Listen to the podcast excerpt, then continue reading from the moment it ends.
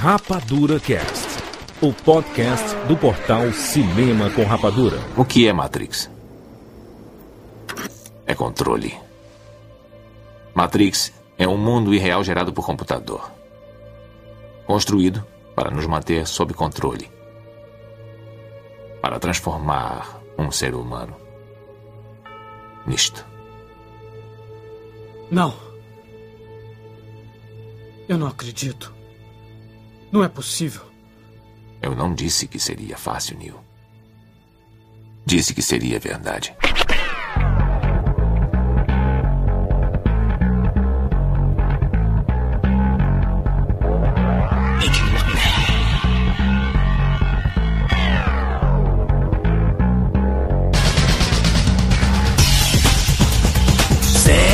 Seres Rapadura em todo o Brasil. Está começando mais uma edição do Rapadura Cash. Eu sou Júlio de Filho. E no programa de hoje nós vamos falar sobre Matrix. Estamos aqui com o Jack Sequeira. Juro de filho, sabe o que foi que me disseram quando eu cheguei na sorveteria? Ah. Não tem colher. Rogério Montanari. O Siqueira roubou mais ou menos a minha frase, mas tudo bem. Jurandir Filho, não tente entortar a colher, isto é impossível. Ao invés disso, tente perceber a verdade. A colher não existe. Tudo bem. Marina Sofia. Se você tomar a pílula azul, você vai acordar no seu quarto escutando Rapadura Cash. Se você tomar a pílula vermelha, eu vou te mostrar até onde vai a toca do coelho. Caraca, isso quer dizer que o Rapadura Cash ele é a comodidade? Ele é o. É. É o momento que você fica com você mesmo, é o conforto, entendeu? Você tá no seu quarto, você tá indo pro trabalho, você tá dentro da Matrix, você tá indo Oh. trabalhar pros outros. Eu acho que o Rapadura Cash poderia ser o, o meio do caminho disso aí, que a gente abre a cabeça das pessoas. Pode ser também, vamos descobrir no, no cast de hoje. Exatamente. Vamos falar aqui. Liberdade pra dentro da cabeça. Vamos celebrar 20 anos de Matrix. Olha só, 2019, celebrando aí os 20 anos desse filme espetacular, desta obra de arte do cinema. A gente vai falar sobre tudo, sobre, né? Lado filosófico, o que, o que podemos, né, extrair daquele filme foi feito em 99, na época que a internet estava começando a decolar pra hoje, né, em que a internet faz parte do nosso sangue. A gente não consegue viver sem internet hoje em dia. É muito mais fácil a gente correlacionar algumas ideias daquela época com hoje, né? Vamos discutir sobre tudo isso, sobre o primeiro filme, única e exclusivamente porque é ele que está comemorando 20 anos. Vamos lá, vamos falar sobre Matrix agora, aqui no Rapadura Cast. Eu sou Clara Matos, de Barbacena, Minas Gerais. Bem-vindos ao mundo espetacular do cinema.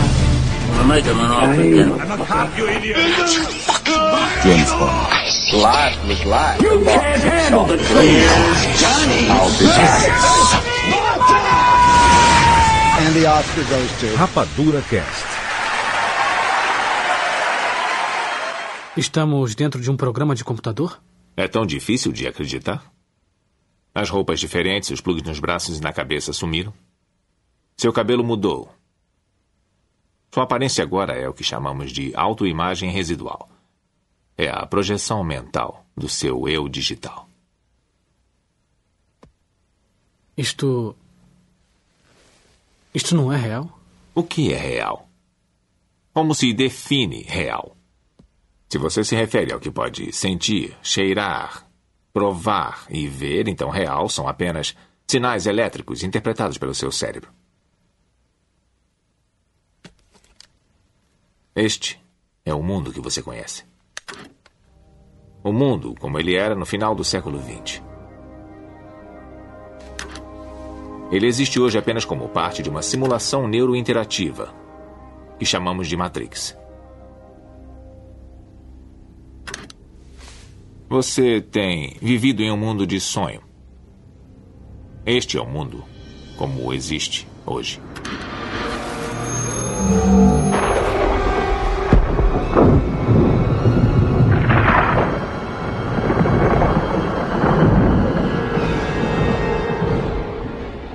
Bem-vindo ao deserto do mundo real. Temos somente pedaços de informação, mas o que sabemos com certeza é que no início do século XXI toda a humanidade se uniu para celebrar Nós nos maravilhamos com a nossa própria grandeza quando criamos IA. IA? Inteligência artificial. Uma consciência singular que gerou uma raça inteira de máquinas. Não sabemos quem atacou primeiro, nós ou elas. Mas sabemos que fomos nós que riscamos os céus. Na época, elas dependiam da energia solar e acreditava-se que elas não poderiam sobreviver sem uma fonte de energia tão abundante quanto o Sol. Através da história da humanidade, temos dependido das máquinas para sobreviver. O destino, ao que parece, não existe sem uma certa ironia.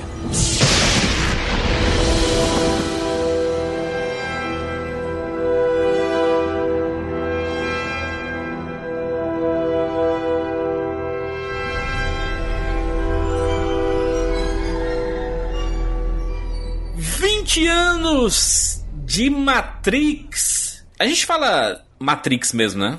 A gente fala Matrix.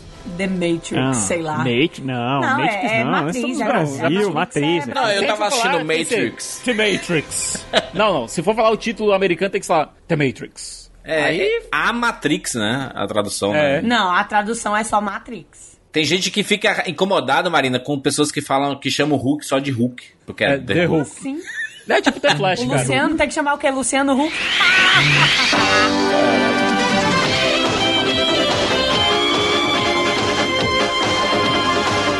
Nossa senhora. Quem é tizão agora, hein? Você você tá envelhecendo, Marina. Cuidado aí, viu? É essa, entendendo. esse tipo de piada começa a aparecer exatamente quando é, é o sinal da idade.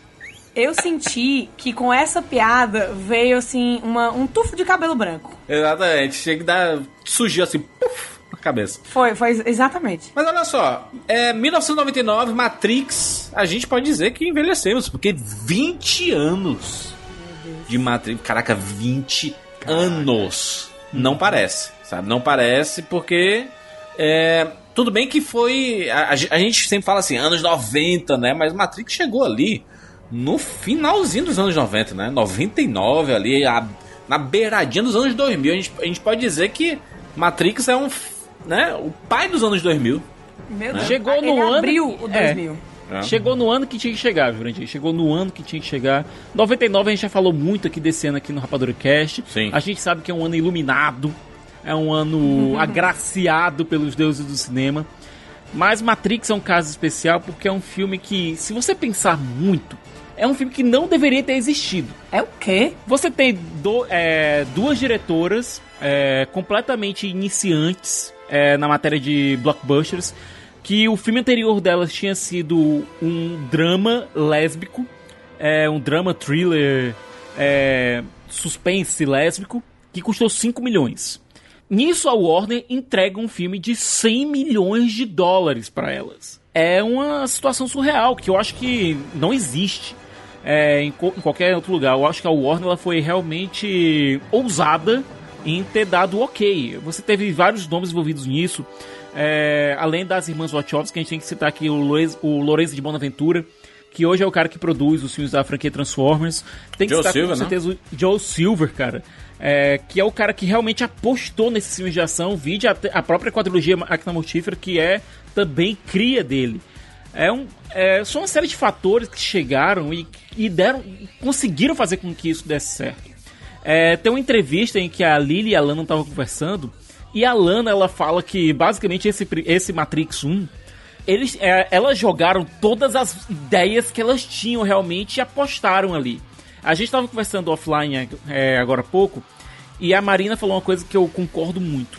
Pra fazer o primeiro filme você demora a vida toda e dá pra ver. Dá pra ver que toda a influência que as irmãs Wachowski tinham até aquele momento foram nesse filme. Só, só fazer um parênteses aqui, a, em 99, né, é, se chamavam Andy e, e Larry Wachowski, né, eram irmãos, né. Tanto que a, a assinatura, a assinatura é, era assim, quando acabava o filme era Wachowski Brothers, né. Aí, E- Juras, eu vou, eu vou pedir permissão pra dizer uma coisa. Her name is Lana. Aquela frase que o Neil fala pro agente Smith, é, quando ele estão naquela luta lá que é quase um duelo de faroeste. Sim. E o, o agente Smith tem me chamado de Mr. Anderson e o Neil diz e o meu nome é Neil. Aquilo é quase como um, um, uma afirmação, uma declaração, um Sim. statement dizendo que o meu nome é o que eu entendo que é. Eu sou quem eu vejo quem eu sou, não quem você quer que eu seja. Elas E são. também então- é um momento de rebelião ali, né? Isso. Ele tava dizendo que ele não era mais um 01 é, da Matrix, que ele tinha uma identidade, um propósito, enfim. Então, É. por isso, vou pedir permissão para os membros da mesa para chamar Lana e Lily pelos seus nomes sociais. Por favor, É porque permissão elas são. não. Ela- Ela- é o nome delas. elas são chamadas dessa forma, são, são mulheres transgêneras, né? E aí foi em 2012 e 2016 que acabaram é, assumindo publicamente e, e se, se vierem a, a, a- a trabalhar juntas, talvez a assinatura fosse o Wachowski Sisters, né? Ou só Não, The. Wachowskis, né? The Wachowskis, É, The, exatamente. The Wachowskis é até bem poético, se você para pra pensar.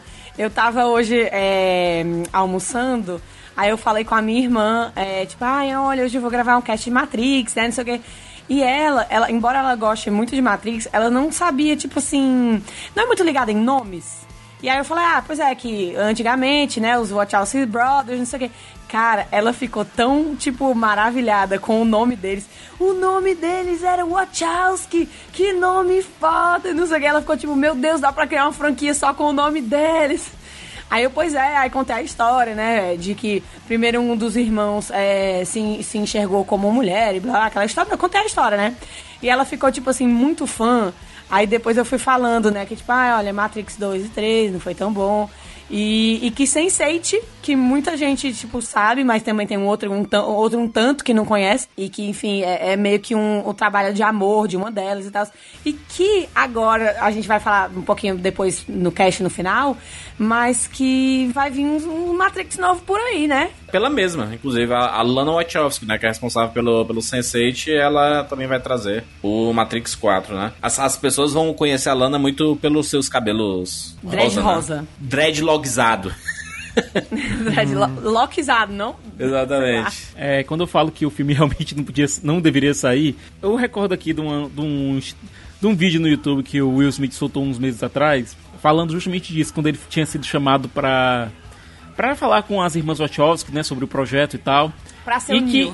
É, e ele saiu sem entender absolutamente nada do que elas estavam propondo. Esse e foi, vídeo é muito bom. Assim, É, e foi ele fazer o- admitindo que, tipo assim, gente, eu li, é, eu não entendi, né? É isso, minha vida. A outra opção que elas tinham era o Keanu Reeves, que obviamente pegou o papel. Só que tem um detalhe: alguns meses antes das filmagens começarem, dos tre... porque antes das filmagens fizeram quatro meses de treinamento para cenas de Kung Fu, porque as irmãs queriam realmente que os atores fizessem a maior parte das cenas possível, né? É, o Keanu Reeves sofreu um problema no pescoço e teve que sofrer uma operação Duas vértebras, né? Pois é, que estavam basicamente é, fundidas. Ele passou quatro meses, quatro meses, os quatro meses de treinamento, usando um protetor no pescoço. E quando começaram a, as filmagens realmente na porrada, eh, tiveram que dar uma segurada, porque ele não podia ainda ter movimento total. Ou seja, o filme parecia que estava completamente amaldiçoado antes de começar a ser rodado. Aí, aí você vê é, o Neo durante as cenas de luta. Cara, ele tem a postura mais correta de todos. A coluna dele tá sempre, tipo, trincada. Aí você pensa assim, nossa, né? Que educação de postura. tá? Não, é só ele morrendo de dor mesmo. tipo, coitado, gente. O elenco inteiro passou por, por vários testes, assim, né? O Hugo Weaving, que faz o Agente Smith, ele também teve um problema na, na- na- no, no pé. A Carrie Moss, no- aliás, no quadril, a, a Carrie Moss te- teve no pé. To- todo mundo, porque, assim, o filme tem muita cena de, de, de luta. É um filme de artes marciais, né? E um é um filme de ficção científica com artes marciais, com muita ação. Então, era de se esperar isso, principalmente porque as irmãs Wachowski estavam querendo trazer um novo patamar de, de, fi- de filme de ação é, futurista e pegando como base o que a gente estava vivendo, na, es- especificamente no final dos anos 2000 ali. Aliás, no, no final dos anos 90 e começo dos anos 2000, com a revolução tecnológica, com a internet chegando. E aí elas pegaram referências aos montes, né? O- os filmes são esse filme específico, né, escrito e dirigido por, por elas, né? E com base em um monte de coisa que já estava na cultura pop aí, desde filmes como da, da franquia Terminator, né, Estando do Futuro, desde animes e mangás, né, Ghost in the Shell, é, Evangelion, é, Neuromancer, sabe? Tem, tem muita coisa, tem conceitos que já estavam na, na, cultura pop e eu acho que a maior qualidade das irmãs Wachowski foi ter conseguido fazer um remedo, né, de, muito, de muitos conceitos. Aliás, não, não só disso, mas de livros do Asimov, né, é, livros de ficção científica de uma forma geral acabaram inspirando muita coisa de, de Matrix, videogame, né? Tem, tem muita, muita coisa que se viu de, de inspiração e principalmente a Bíblia, o, né? a, Bíblia, a, a, religião, a Bíblia. O, la, o lado filosófico, né? Platão, né? Sócrates, muita coisa foi usada é, é, a, construção. é de uma forma brilhante você colocar, tu, olha tudo isso que tu falou, Juras. Sim. E você colocar isso num filme aonde as coisas fazem sentido e tem tipo minimamente um começo, meio e fim só isso já é um feito incrível. Olá,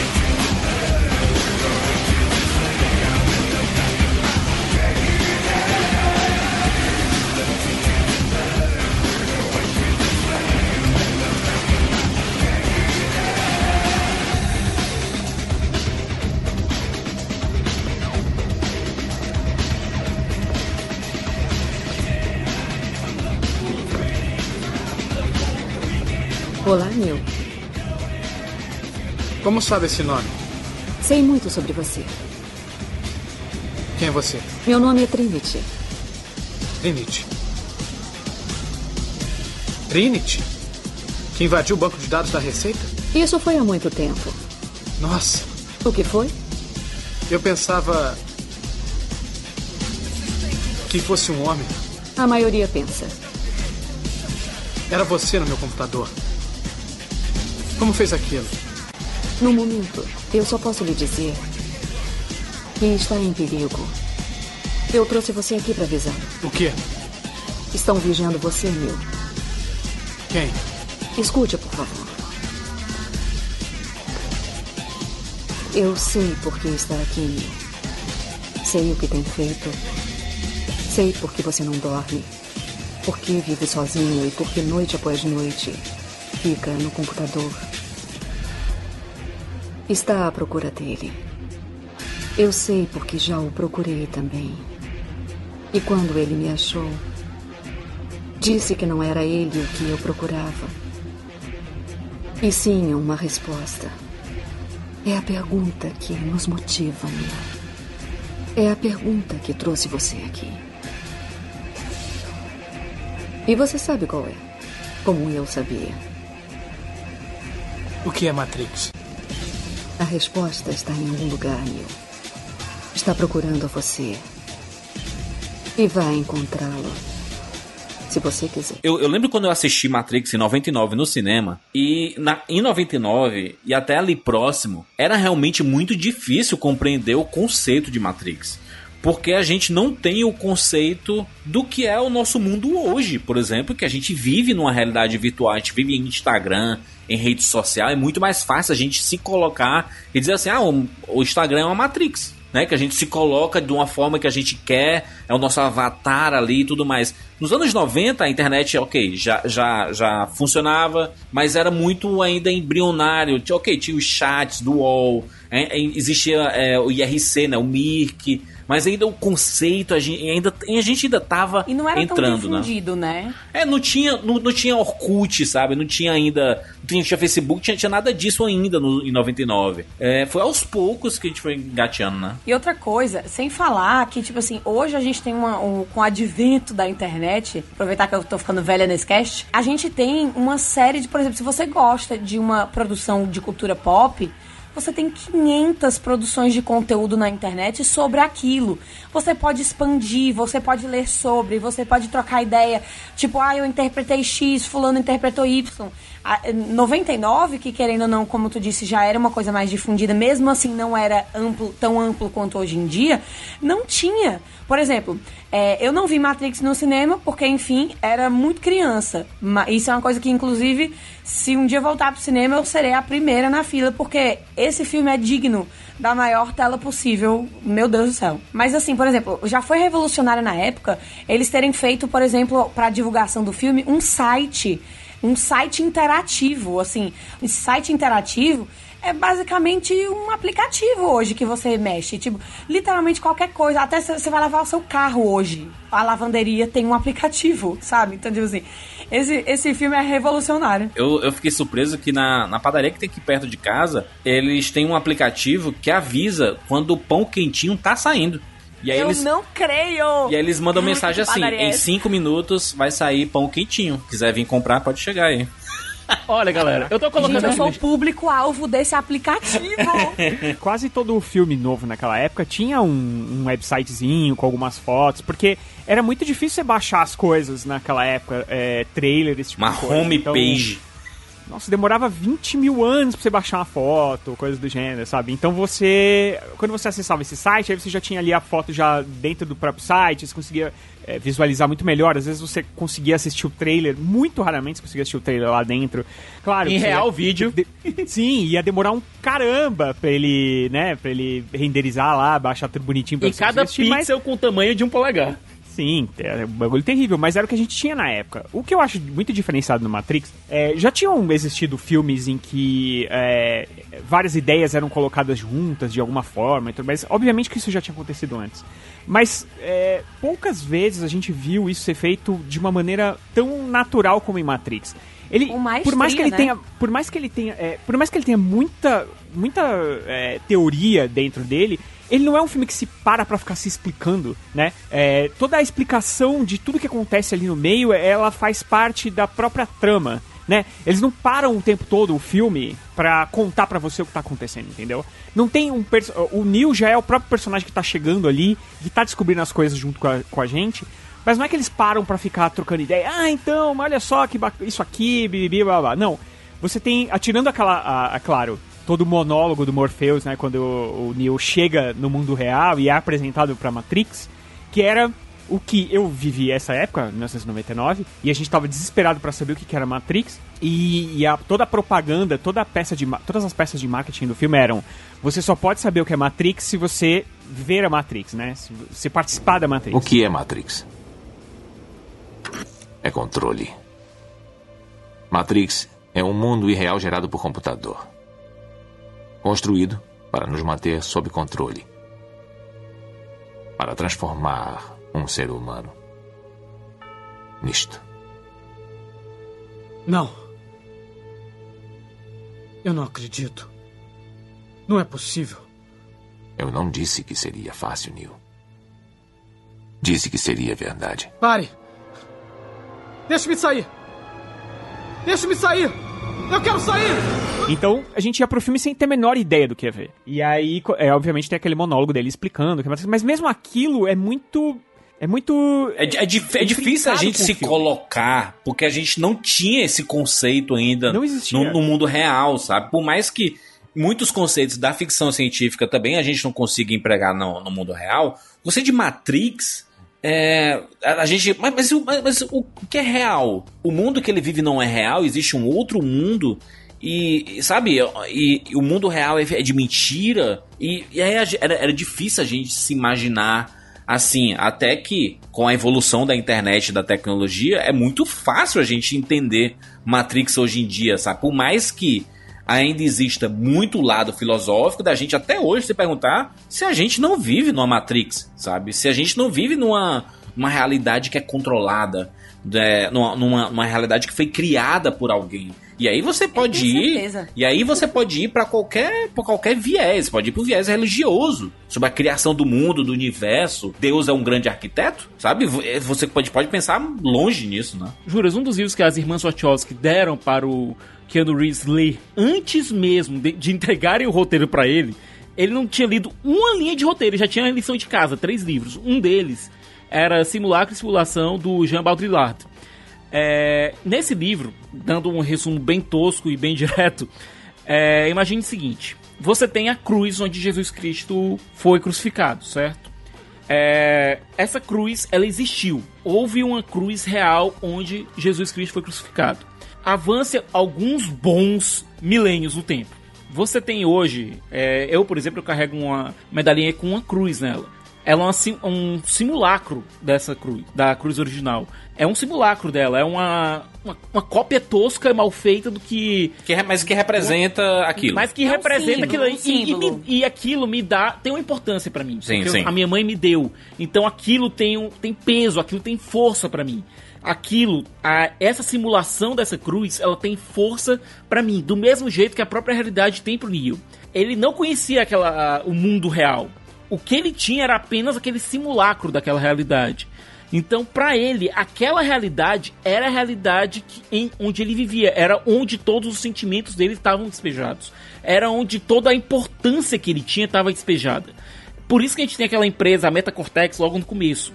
É, a gente tá falando aqui do Thomas Anderson, do Neil. É, o Thomas Anderson é um hacker é, que vive por aí pegando programas, é, entrando em lugares que não devia entrar virtualmente, mas ele tinha um emprego, entre aspas, normal, dentro no- do mundo da Matrix. Ele era um cara que trabalhava numa empresa de software chamada Metacortex, ó o nome aí, é, na qual ele, ele era apenas uma engrenagem numa, gran, é, numa grande máquina. Enquanto isso, ele se rebelava contra o sistema à noite, na qual, quando ele assumia a alcunha de Neo, quando ele abandonava o Thomas Anderson e era o Neo. Tanto é que tem um momento que o agente Smith chega pra ele e diz que você vive duas vidas, uma como Thomas Anderson e outra como Neo. Uma tem futuro e a outra não tem. Ou seja, aquele simulacro de realidade era o que o, o Thomas Anderson vivia. Quando o, o surgiu, o Neo conseguiu viver no mundo real. Um mundo real que era chocante à época, que ele, quando ele foi exposto a ele, ele não queria acreditar que aquilo existia. Então você tem uma mistura de simulacro e simulação com o mito da caverna, do Platão. É, você está colocando duas coisas, dois pensadores que viviam em épocas completamente diferentes, mas mixando os dois para colocar dentro de uma narrativa só. Eu acho É, isso extremamente meio que fascinante. explicar, e meio que pra explicar, né, Cicas, assim, tipo, o porquê da, da, da pessoa que consegue escapar da caverna, muitas vezes ser tida como, como louca e se isolar, enfim. Porque, enfim, é uma pessoa que teve uma experiência é, e tenta salvar, de certa forma, as outras pessoas da caverna e as pessoas que nasceram ali, que foram criadas ali, aquela é a realidade vão olhar pra pessoa e falar assim, o que aconteceu? Né? A, a pessoa derreteu o cérebro dela. Então, isso é muito massa você poder trazer todos esses conceitos pra um, um filme só e pra um Neo só. Porque essa coisa dele viver a vida dupla é, é, é a forma dele falar que, tipo assim, as- você também vive. É uma forma de você assistir o filme e falar assim, isso acontece. Por exemplo, eu sou o Neo hoje eu tive o meu trabalho tradicional, né? Meu cubículo, tarará, e agora eu tô sendo o Neo da, fora da Matrix, gravando aqui. Então, tipo, você. Todo filme é feito pra você se identificar com, com o personagem, com a situação. Por isso que a gente tem conversas até hoje de se a gente tá vivendo ou não na Matrix. E faz muito sentido a gente tá. Sim. Porque, cara, A gente, a gente vive, porque se- se- eu conheço várias pessoas que a realidade que é mostrada no Instagram não condiz com a realidade da, É da pessoa, sabe? É muito isso, cara. Tipo, a vida online da gente é como se tivesse um agente, agente que eu digo nós, nós quatro aqui, por Sim. exemplo, no mundo online, onde a gente tem personas, arrobas, por exemplo, que a gente é X, mas aí desliga, desligam-se os microfones, as câmeras, os Instagrams, os XPTO, e aí a gente é, quem é a gente à noite? Sabe? Quem É. é a gente quando a gente deita a cabeça no travesseiro? Isso é incrível, eu fico arrepiada só de, de falar sobre essas coisas, porque quanto mais você fala, mais coisas do dia a dia você nota, sabe? É muito doido. Até mesmo as nossas habilidades dentro dessa matrix imensa que a gente vive são diferentes. É, eu consigo fazer coisas na minha persona aqui dentro do Rapadura ou em qualquer outro lugar digitalmente é, que eu não consigo fazer na, na vida real. Existem coisas que eu consigo fazer digitalmente que não condizem com a minha persona real. É, até mesmo é, é muito comum pra gente até em eventos, essas coisas, quando uma pessoa encontra a gente no meio desses eventos e diz, cara, você não é como eu imaginava. Porque a única coisa, a única, o único eu que ele interagia era com o meu eu, entre aspas, a Matrix, com o meu eu digital. Que às vezes Um recorte, maneira- né? É apenas um recorte, né? isso, que é apenas uma sombra, entre aspas, de quem eu sou, mas que essa sombra, por ser a única coisa com que ele interage, pra ele essa sombra é o meu eu real. Pois é. Juros, eu não sei se tu vale a pena é, explicar o, o, o que é a caverna do Platão. Eu não sei, porque para mim, quando você fala de Matrix, ele é, ele é, um conceito que já foi tão difundido, mas é, não é uma coisa simples, né? Assim, não é, não é um pensamento Sim. comum. É, até então, porque tipo... existem muitas muitas linhas de pensamentos, né, em cima de, de Matrix, né? Uma delas é a do... Assim, o, o, mito da caverna do Platão, ele é um dos mais usados porque é exatamente o que acontece... Assim, era o que acontecia... Não, aconteceu de matarem o, Neo, né? Queriam matar, mas... Não, é. Mas o Cypher tentou, cara. Aí que tá, o Cypher Sim. tentou. A melhor representação do mito da caverna de Platão dentro de Matrix é o Cypher. Sim. Por quê? Porque ele foi, ele conheceu a verdade, ele sabe a verdade, ele sabe o que ele é aceita, real. Ele, ele achou melhor a mentira do que a verdade, não? É, convenhamos Isso. que a verdade é uma merda também, né? é, sim, sim, é. Ai, gente, até eu ia querer voltar, sopa. sinceramente. Ali pro tá Cypher. uma sopa de legumes ali horrível. Não, mas é, mas é, mas é que tá. A gente vive num mundo da, das pessoas que querem buscar respostas, que estão né, em busca de perguntas e respostas, e tem outros que estão conformados com aquela situação e falam assim, cara, eu tô de boas. se, se, não, se não tá incomodando. Será que se a gente soubesse como é a verdade, a gente buscaria tanto por respostas? Será que se, se a gente pudesse olhar para a versão fora da Matrix da gente, careca, pelado, cheio de cabo, numa gosma nojenta, dentro de pods, será que a gente, a gente, sério, qual, qual seria a porcentagem da população que ia escolher e pra, e, e pra aquela. Assim, no, no é, universo mas, que a gente tá mas, falando, é 1%, né? Mas, sim, é, mas, é a resistência. Mas as pessoas, Marina, elas estão ali buscando é, esses pensadores, cientistas e tudo mais. Você pensa um, um Elon Musk da, da vida sabe? A, a, a, corrida espacial que ele está fazendo, sabe? A exploração que ele está fazendo, a evolução tecnológica que ele está fazendo. Uma pessoa que está buscando novos horizontes, sabe? Buscando respostas no universo gigantesco, né? Quando, quando, quando você percebe que o planeta Terra ele não é nada se comparado no tamanho da galáxia inteira, das galáxias, é, você vê assim, cara, nós não somos nada e seria do caralho, aliás, tra vai trazer uma evolução para a nossa humanidade, para nossa sociedade, é, conhecer o mundo fora dali, sabe? É. Então. Elon Musk, inclusive, que se perguntaram para ele uma vez se ele acreditava que a gente estava na Matrix, e ele apenas respondeu que é inteiramente possível. É, que homem. Não, olha, tanto é que Platão propõe que a pessoa que a primeira pessoa que é libertada da caverna, que sai dessa caverna onde a, eles acham que a realidade são sombras e vai para o mundo real, é o filósofo. E é o filósofo que tenta trazer os outros também de volta para a luz, saindo da caverna e de volta para o mundo real. É, tem outro filme que faz essa mesma pergunta, Juras, que é acredite se quiser, o Ali, onde o protagonista, na verdade, é um robozinho que tem uma alma humana. É, basicamente, né? Sem querer xingar o, o pau do Ali. Mas que você tem no filme uma grande dúvida. Você tem a humanidade vivendo naquela nave Axion, é, vivendo de maneira confortável, mas completamente artificial, eles são confrontados com a possibilidade de voltar para a Terra, ter uma vida real, é, sair da, do estopor que eles estão.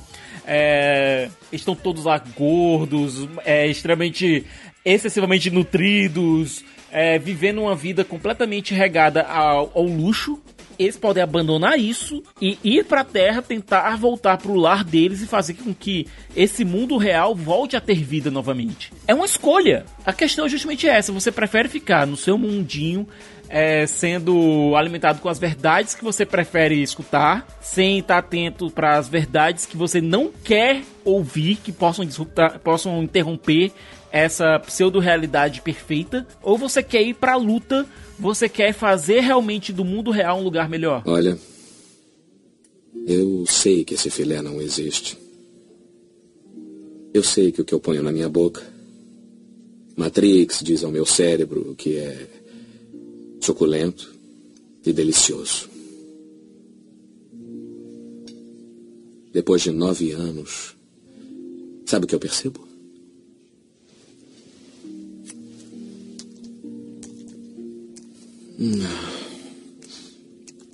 A ignorância é uma benção. Esse é, Então- o paradoxo, esse é, esse é o conflito. Esse é, esse é perfeito, inclusive serve pra explicar o mito da caverna, né? O mito da caverna de Platão, né? Platão, um dos maiores filósofos, pensadores da, da história, é discípulo de Sócrates, né? E mestre de Aristóteles. Ele, ele criou essa, essa, essa história para meio que formular é, o pensamento dele, né? É, é, é basicamente o seguinte: tinha um grupo de, de pessoas que viviam dentro de uma caverna com os braços, as pernas e os, pe- os pescoços é, presos por correntes. Isso forçava com que eles ficassem no final da caverna só olhando para a parede.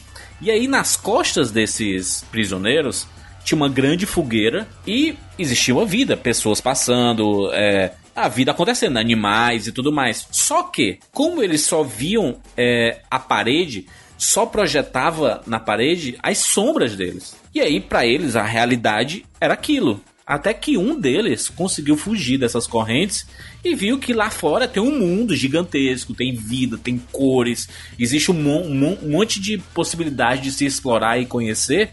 Sendo que é, ele pensou assim, cara, vou, vou, né, vou falar para as outras pessoas que estão comigo, minha família ali que tá presa, de- e, vou contar sobre a história que tem lá fora. E ele volta e conta e fala e ninguém acredita e pensa que é mentira.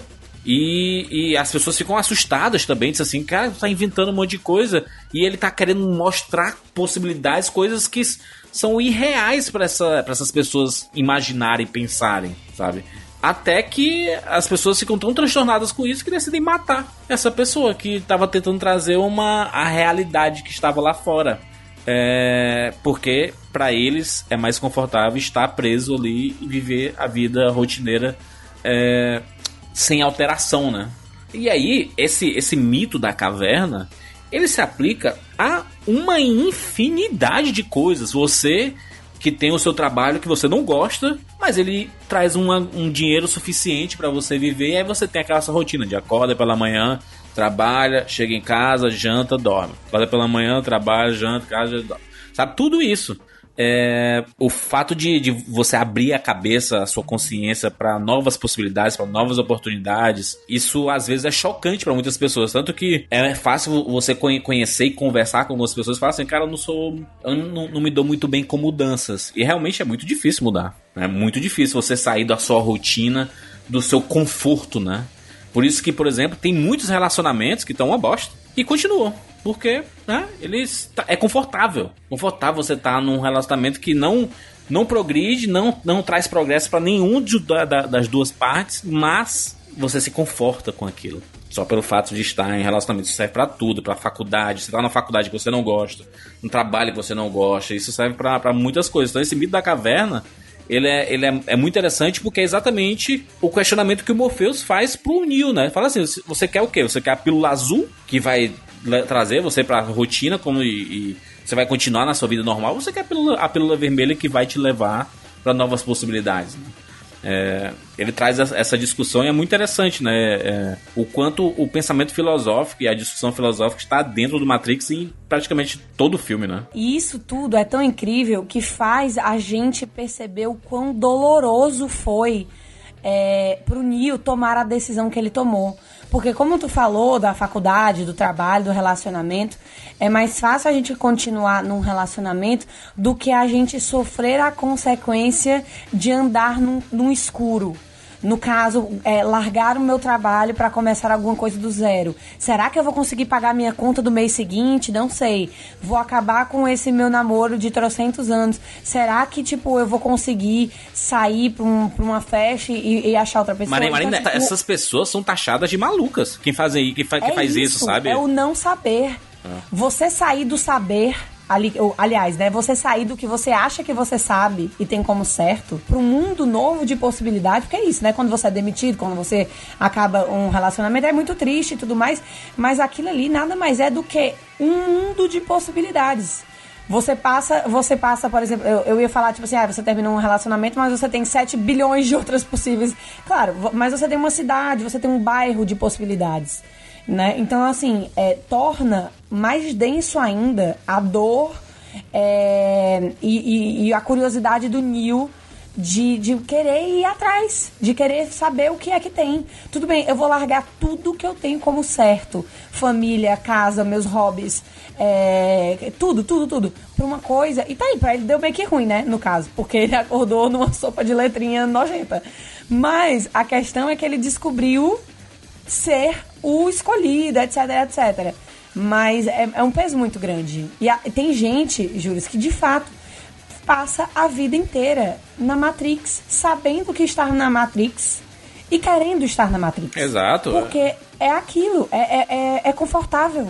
É a, que, que eles chamam de a corrida dos ratos, né? Você tá dentro daquela daquela rodinha, sabe? De, do experimento do É. rato rodando ali, ó. O dia inteiro ali, rodando, rodando, rodando, até que você cansa. Aí você vai comer, você descansa, depois tá rodando aquela rodinha, mas você não tem progresso É. nenhum ali, sabe?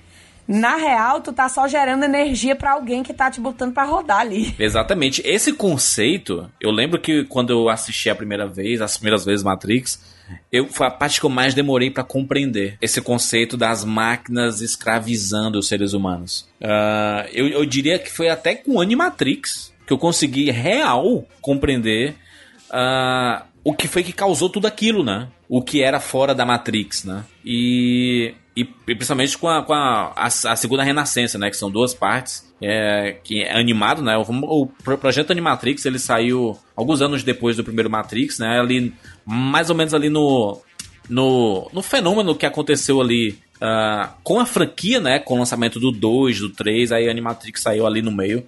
Ah, e tinha nove curtas. E dois deles são é, a Segunda Renascença Parte 1 e a Segunda Renascença Parte 2, mostrando o que foi que aconteceu para entre humanos e máquinas. Os humanos criaram as máquinas, né? E as, as máquinas é, começaram a, su- a substituir trabalhos braçais dos seres humanos. E os seres humanos acabaram, ficaram, acabaram ficando gananciosos, ah, como sempre, né? Gananciosos. Como sempre, né? e- Nenhuma é, novidade por aí.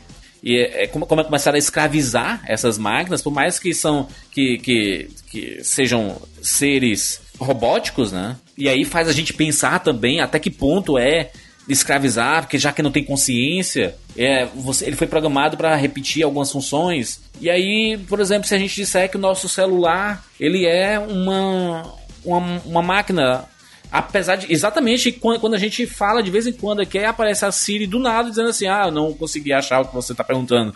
Do, absolutamente Não, do isso nada, aí, sabe? na verdade, isso aí, na verdade, é o governo americano querendo saber o que você tá fazendo pra te vender coisas. Exatamente, mas assim. Não é Matrix, não. É, mas esse, esse conceito é, é muito legal, tanto que tem muitas obras da cultura pop sobre esse assunto. Lembra aquele do Eu Robô, né? Que é baseado Tem no. Detroit Become Human também, né? Um jogo que é Exatamente. basicamente isso. Detroit, ele, ele pega mais ou menos esse conceito mesmo, de tipo, é, a gente criou é, o robô à nossa imagem e semelhança, sendo que sem sentimento, sem dor, sem fome, enfim, é robô. E até que ponto um ali despertou e a gente não soube lidar com isso. E aí vem toda a guerra e revolução, enfim. É, eu, eu super recomendo. O caso do Eu Robô, baseado no livro do Isaac Asimov, né? Então também mostra isso, né? Tem um robô que começa a ganhar consciência e começa a liderar uma rebelião de robôs. É mais ou menos o que acontece aqui no. no no Matrix, basicamente não, é o que acontece aqui no. Principalmente na, na história da Animatrix, né? Que é canon. é, que teve esse assassinato, e aí teve um julgamento, e aí o- as máquinas decidiram protestar e começaram a causar um caos e eles foram expulsos, mortos e tudo mais. Os sobreviventes criaram um, um país próprio que começou a ganhar muito dinheiro e, e porque os, ser humano- os ser- seres humanos não conseguiam produzir na mesma quantidade é, materiais, né? Tipo carros, eletrônicos e tudo mais na velocidade dos robôs, começaram a ficar multimilionários. Sabe, aí, aí gerou uma grande bola de neve, né? De humanos contra as, contra as máquinas. Até que os humanos, num momento de desespero, eles decidem é, eliminar a principal fonte de energia das máquinas, que era o Sol, que é tampando o céu, né? Colocando uma, uma nuvem negra que tampasse o, o, o- a luz solar, e aí as máquinas não conseguiram. Só que os os humanos acabaram perdendo de toda forma essa batalha. E, e aí as máquinas perceberam que os humanos são uma grande fonte de energia. Aí eles decidem o quê? Decidem escravizar os humanos. E aliás, tratar como cultivo, né? Eles ficam cultivando humanos dentro de, de um- umas coisas estranhas, uns sacos meio biz- bizarros assim. É, Isso é cultivo mesmo, porque até eles fazem. ele- é, Usa-se usa-se o termo colheita, né? Exato. Então, tipo assim, é uma coisa mesmo assim. Milho. A gente é milho. Viramos milho. E aí pra, aí, aí, pra manter esses seres humanos vivos, eles criaram a Matrix. Onde fica a consciência lá ativa, funcionando, e o seu corpo gerando a energia fora da Matrix e ma- mantendo os sinais vitais ativos dentro da Matrix. É um negócio absolutamente fantástico. Isso é fantástico. Cara, é muito redondinho, né, cara, essa história. É, cada vez que eu penso mais sobre, mais faz sentido. Por exemplo, tu tava falando da questão no comecinho lá de, de tipo, como os humanos queriam simplesmente acabar com os robôs para evitar que eles dominassem, eles confinaram eles nessa, nessa terra, né, que é a 01, e, e a economia deles começou a bombar e faz muito sentido, porque olha só, eles fazem tudo com muita precisão, com rapidez, com, é, com, ah, enfim, a perfeição, né? Sendo que eles não precisam de dinheiro, eles não precisam se alimentar, eles não precisam comprar, eles não precisam nada. Então, tipo, eles só faziam receber o dinheiro dos humanos. Então, basicamente, o nosso mundo real tava, tava sucumbindo a, a gente mesmo, né? Cara, o ser humano é um lixo, meu Deus do céu. Eu tava sucumbindo ao, ao, ao capitalismo de comprar as coisas mais baratas e melhores. E, eles, e o mundo do robô 01, eles só estavam ganhando dinheiro. E isso é muito doido, cara. É. Você pensa, aí, olha, e foi um tamanho desespero. O ser humano viu que aquilo ali tava tão absurdo, tipo, ó, não, eu prefiro morrer do que ter um mundo governado por máquinas. Que eles, no caso a gente, acabou com a nossa própria fonte. E assim, sério, qual era o plano? Vamos acabar, vamos apagar o sol. Aí tem todo mundo lá, tipo, batendo palma e achando a ideia incrível. E aí, macho, qual era a próxima? O que é que tu tem pensando? Qual veio? Ah, não! O quê? É isso. Mas o Não ser humano faz é isso aí, né? cara. Mas o ser humano não é isso, tomar esse tipo de decisão, Sim. não acreditar na, na verdade, né? Até verdades totalmente já Aquecimento global, na essas cara nosso coisas. universo. Tipo, Aquecimento global, Tem terra, te- terra redonda, essas coisas. Terraplanista. Quando, quando que em 1700 e alguma coisa alguém acreditou que alguém no futuro não acreditaria que a Terra é redonda, cara? E olha aí, nós estamos em 2019 e, e- e essa teoria cresce cada vez mais. É, Isso cara, é eu, eu só posso naturalíssimo acreditar. que o ser humano faça isso. Naturalíssimo. Eu só que posso acreditar que as pessoas falam isso brincando. Sério, Rogério, como é que. Não, não, não, não dá. Gente, não dá, não dá. Eu, olha, eu tive durante o breve período de tempo um fascínio com o terraplanista. Aonde eu tentei consumir o máximo de conteúdos possíveis. Porque eu olhei pra aquilo. A régua, Marina. E eu falo assim- A régua no mar. A régua. ma- mas- Não, não, não, não, não, não, não. Não, gente, o cara pagou uma passagem de avião para colocar a régua na janela. Olha, é, premiado, premiado. Olha, Darwin tá aí pra isso, né? Mas enfim, e, e- e, tipo, eu estudei e consumi todos os conteúdos possíveis. Porque eu real queria entender. Quando, quando você vê uma ideia que é muito diferente da sua, você tem duas opções, né? Você pode chamar a caverna do, do Platão lá de doido e escolher não acreditar. Ou você pode estudar, né? Tipo, ler e, e- e se. Busquem conhecimento. Sim. E, e, tipo, tentar ver. E aí foi isso que eu fiz. Gente, gente, gente. Ai, meu Deus, isso é uma loucura, cara. Os testes. Os testes caríssimos com lasers e coisas, tipo assim, só pra provar que sim, tem uma curvatura. Ai, ai, cara, pelo amor de Deus, é isso, né, humanos? Parabéns. Vamos todo mundo dormir, que é na Matrix, que é isso. Olha, tem uma frase de Homens de Preto que eu gosto muito. É quando o Kay e o Jay estão conversando e o Kay tá fazendo aquele, aquele discurso de recrutamento e tal. E nisso, o Kay diz: Olha, o ser humano é inteligente. A raça humana é estúpida, é supersticiosa, é burra, é, reage de maneira absurda, etc. Eu tô parafraseando aqui, mas vocês entenderam o que eu quis dizer. Aqui em Matrix a gente também tem mais ou menos um conceito parecido. Mas não envolvendo massas, envolvendo sim indivíduos que estão tão presos dentro daquele conceito de Matrix, daquele conceito daquele mundo, que eles fariam qualquer coisa para defendê-lo. Defende E com você- a própria vida. né? Exatamente. E você também tem um conceito também dos agentes, que são basicamente encarnações, programas colocados pelas máquinas para proteger o status quo daquele mundo. Sim. É, é muito interessante isso, porque as máquinas podiam ter feito uma coisa muito mais elaborada, podiam ter feito que os caras basicamente controlarem a realidade, algo do tipo. Um conceito até mesmo que Tem outro filme mais ou menos da mesma época chamado Cidade das Sombras, que é mais bem utilizado ali. E conforme a gente vai adentrando no, no lore de Matrix, você vê que aquilo realmente faz algum sentido, porque tem que existir um meio dos humanos derrotar essas, esses agentes basicamente invencíveis, mas tem que existir uma chance de 0.01% desses humanos conseguirem derrotá-los para o negócio dar certo. Enfim. Matrix é um sistema, Neo. Esse sistema é nosso inimigo. E quando está lá dentro, o que vê? Executivos, professores, advogados, carpinteiros. As mentes das pessoas que estamos tentando salvar. Mas até que o façamos, essas pessoas continuam sendo parte do sistema. E isso as torna nossas inimigas. Deve entender. E a maioria dessas pessoas não está pronta para ser desplugada. E muitas estão tão habituadas, tão irremediavelmente dependentes do sistema, que irão lutar para protegê-lo. Estava me ouvindo, Neo? Ou estava olhando para a mulher de vermelho? Eu estava. Olhe de novo. Congele. Isto. Não é Matrix? Não. É outro programa de treinamento projetado para ensinar uma coisa. Se você não é um dos nossos, é um deles. O que eles são?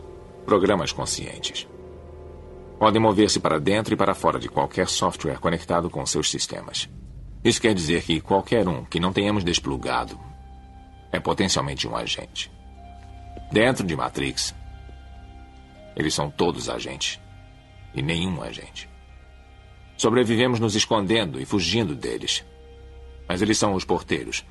Vigiam todas as portas e têm todas as chaves, o que significa que cedo ou tarde, alguém vai ter que combatê-los. Alguém. Não vou mentir para você, Neil. Todos os homens e mulheres que se opuseram aos agentes, todos os que os combateram estão mortos. Mas onde eles falharam, você vai ter êxito. Por quê? Eu já vi um agente derrubar um muro de concreto. Já vi homens esvaziarem suas armas contra eles e só atingirem o ar. Mas sua força e velocidade ainda têm por base um mundo feito de regras. Por causa disso, jamais serão tão fortes ou velozes quanto você pode ser. O que está querendo dizer? Que eu posso me esquivar de balas? Não, Neil.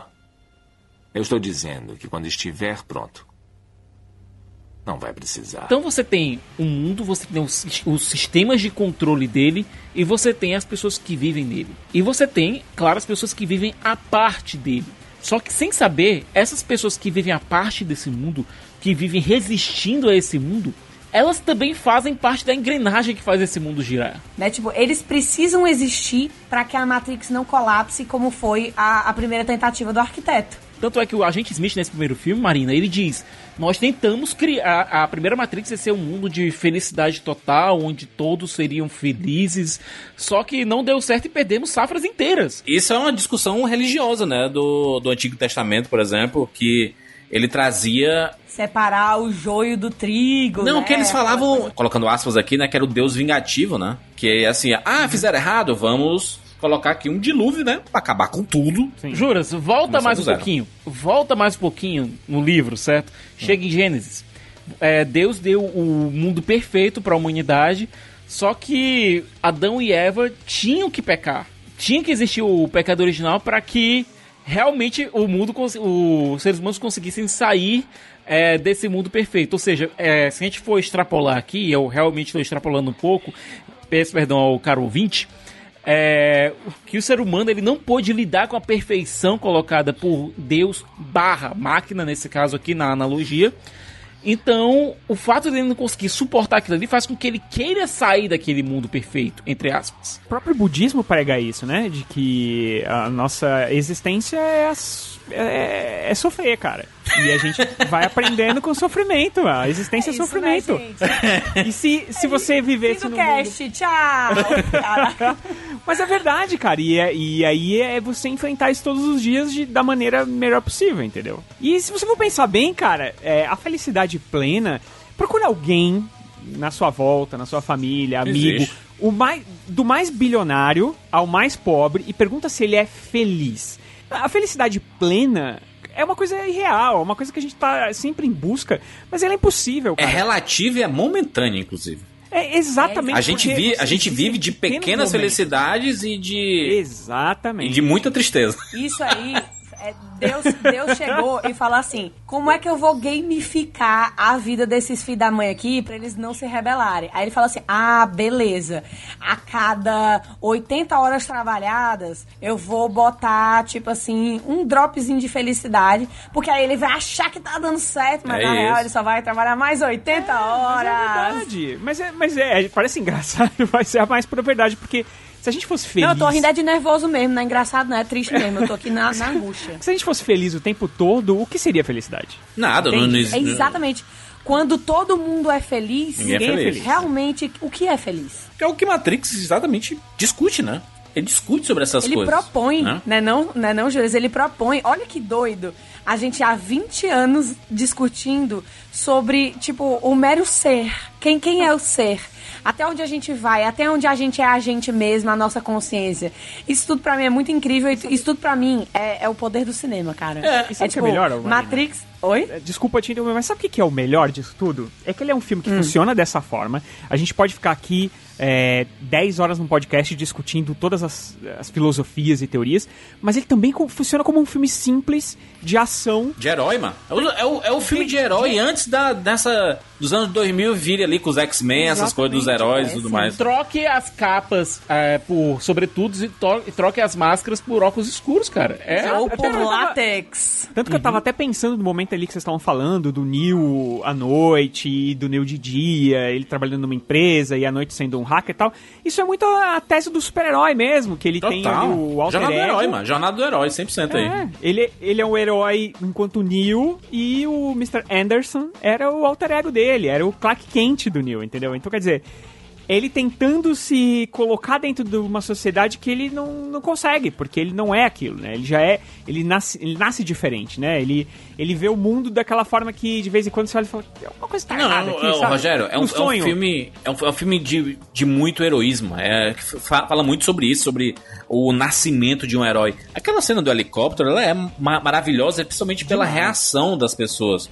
O Neil, sabe, o Tank, a, a Trinity, a reação deles pro, pro, pra- pe- pelo que o Neil fez, né? Ali com o helicóptero ali, ele enrolando no braço aquela corda do helicóptero e ele deslizando no chão. E aí a Trinity atirando lá e caindo, e o helicóptero batendo no prédio. E você vai assim, caraca, puta que pariu. Esse Tô toda é, arrepiada. é um filme, é um filme de herói, rapaz. E olha, é uma crença, é um filme religioso também, Júlia. Sim. Se a gente pegar tudo, tudo que suporta o Morpheus, é, a gente tem a figura imponente A do crença, Lawrence né? Fishburne. Eu acho que é, eu acho que poucas pessoas podiam interpretar esse papel do Morpheus de uma forma tão forte. Eu acho que eu- as únicas pessoas que eu consigo pensar realmente são o Lawrence Fishburne e o Liam Neeson. São os dois caras que eu consigo imaginar nesse papel. E você sabe quem É. ia ser ele, né? Quem, o papel foi oferecido pro Val Kilmer. Ah, Nada. Tá errado isso aí. cancela, cancela, Já Rogério. pensou? Tá. Ela.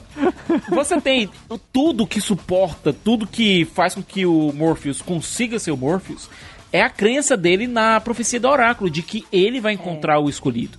E a crença dele no escolhido é o que faz com que ele consiga agir da maneira que ele age. O Morpheus ele age de maneira de se sacrificar, sacrificar outros por conta da crença que ele tem. Uma crença que, aliás, a gente vai aprender isso depois nas sequels, que eu acho que são muito subestimadas, no meu ponto de vista, claro. É Também que acho. ele é um dos poucos que tem essa crença. O que faz com que a gente enxergue o, o primeiro filme de uma forma completamente diferente. Porque se no primeiro o Morpheus era o nosso representante de Zion, é, então a gente obviamente acreditava que todo mundo acreditava na mesma coisa que o Morpheus acredita. Não. Quando ele chega no segundo filme, a gente leva o tapa na cara dizendo nem todo mundo acredita. Não, não, o, Morfe, o, Mo- o Morpheus, ele era o cara que tinha fugido da caverna. Que tinha visto o ca- cara, o, o crente, né, na- nas outras coisas, enquanto os outros queriam a cabeça dele. né? Era isso.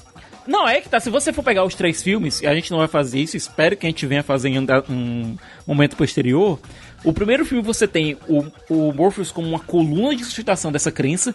No segundo, você vê essa coluna rachando. No começo do terceiro, você vê essa coluna ruindo. E depois ela se restabelecendo. É um arco muito Aí no bom. final do terceiro ele vira só um copiloto de, de nave. Coitado. É, mas, Essa- de todo é modo, muito frustrante em ma- parte. na matéria da crença dele, a crença se restabelece no final. A crença tem um payoff.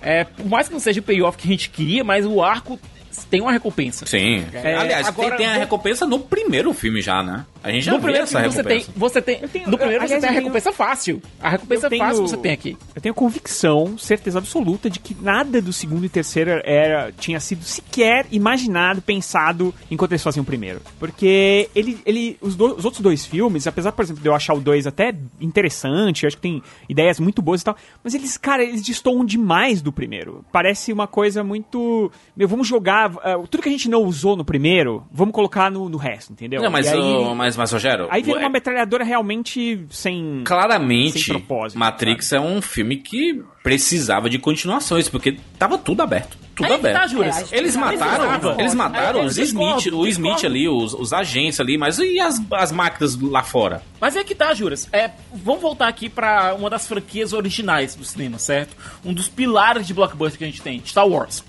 Star Wars, é, antes de ele virar Star Wars Episódio 4, Uma Nova Esperança, quando ele era apenas Guerra nas Estrelas, Sim. ele era um filme que tinha começo, meio e fim. Você podia achar que, nossa, eu quero ver como é que essa batalha vai começar, mas o arco se esgotava. É, aqui de- também o arco se esgota. Porque o arco aqui, na verdade, é sobre a aceitação de quem você realmente é. Aham. É você largar a imagem que é projetada dos outros em cima de você e aceitar e sair da sua casca com a sua, o seu verdadeiro eu. Esse arco é completamente fechado nesse primeiro filme. É, é liberte, sua, liberte sua mente. É exatamente isso que o filme quer te dizer. Ele, ele não quer te mostrar como é que vai ser a batalha entre humanos e máquinas. Até porque, por exemplo, você só tem uma uma imersão maior nesse mundo realmente no Animatrix. Que ali você. Que ele vem antes do Matrix 2, e aí você realmente vai ver como é que era aquele mundo e tudo mais. Mas é tudo muito por cima.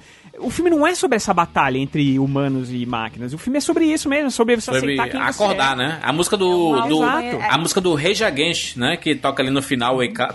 É exatamente isso, né? É por isso que eu puxo, é por isso que eu puxo toda a batalha que as Wachowski tiveram pra abraçarem seu verdadeiro eu.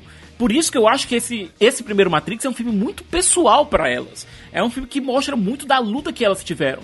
E quando você vê a, a Lana colocando que todas as ideias que elas, elas tinham ali foram colocadas no filme, eu realmente acredito, porque tudo, todas as noções que elas tinham sobre identidade estão lá, estão lá expostas.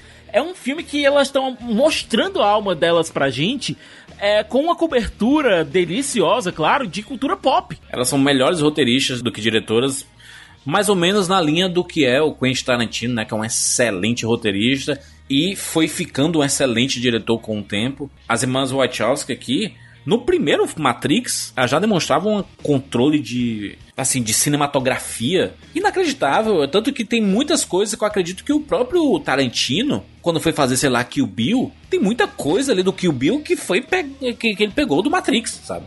E o O coreógrafo Wopin, é, né? técnica. O, o coreógrafo, cara, e o O Wopin. coreógrafo é, é o mesmo, ele foi buscar mesmo lá no que E olha, no- eu vou dizer que uma coisa, Matrix. Juras. Como eu falei, é um filme que não deveria existir, mas ele existiu porque ele encontrou as pessoas certas na hora certa.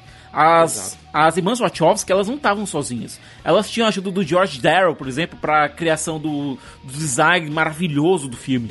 É, você tinha, por exemplo, a direção de arte, é, a, a design de produção do Will Patterson. É, você tinha a fotografia do Bill Pope, que eu acho que esse filme não sobreviveria sem ele. É, Sim, aquele tom, aquele tom esverdeado ali, mano, da- do filme Isso. inteiro, né?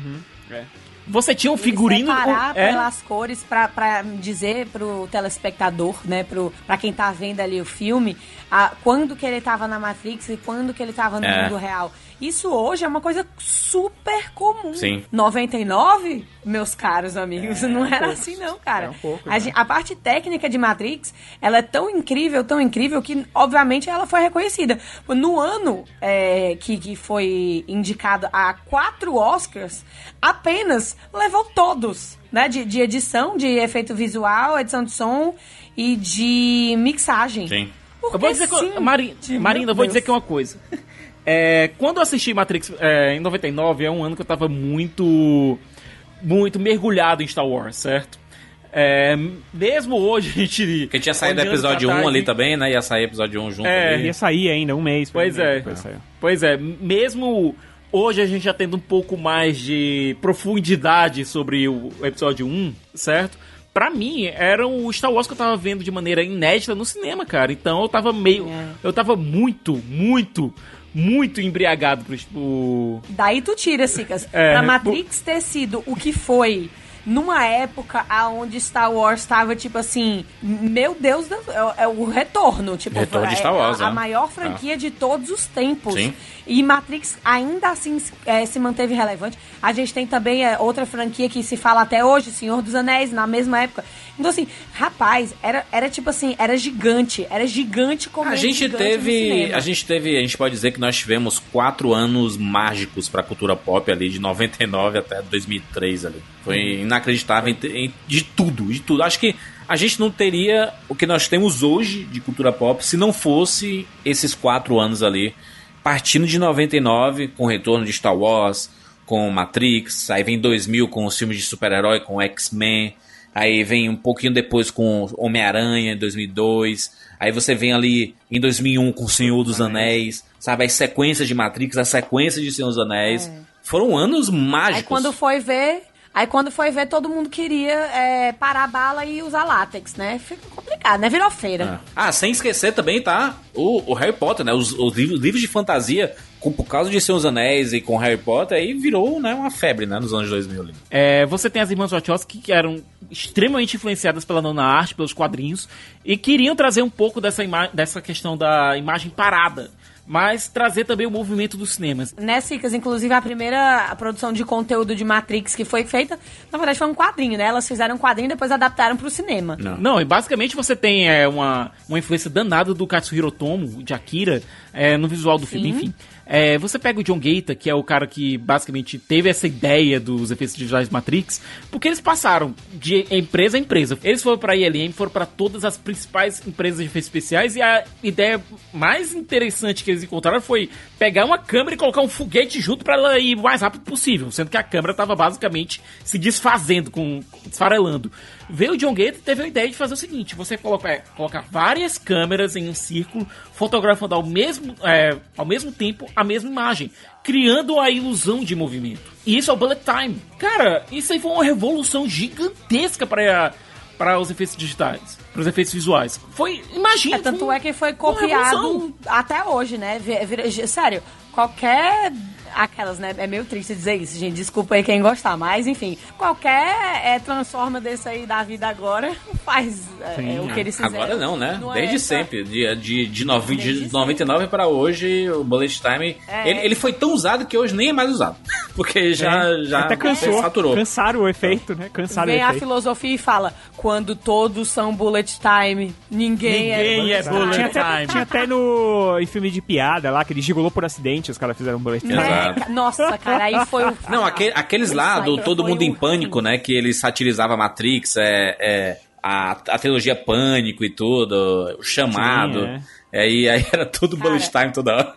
Tudo Olha, era bullet mas mesmo time. assim, vi- tendo virado essa, essa fim de feira, a gente não pode é, deixar de, de comentar o, o quão incrível foi para o cinema nessa época. Gente, eles tiravam fotos e colavam. Era um processo manual, era uma coisa de. Era uma costura. Você colar foto com foto. Frame a frame para criar um vídeo. Isso era revolucionário. Não, eu- Os caras tiveram que treinar. Eu, eu, eu digo, viu, Marina? Aquela cena do, do Neil desviando da- das balas, ela não só ela é muito bem feita, mas ela é muito bonita, plasticamente falando, sabe? Você olha assim, porque é muito irreal como tá o corpo do Neil e ele movimentando ali, só com as pernas grudadas no chão e o corpo todo molenga pra trás assim, e ele tentando É o desviar de Michael tudo. Jackson reverso. Repetindo, estamos sob ataque!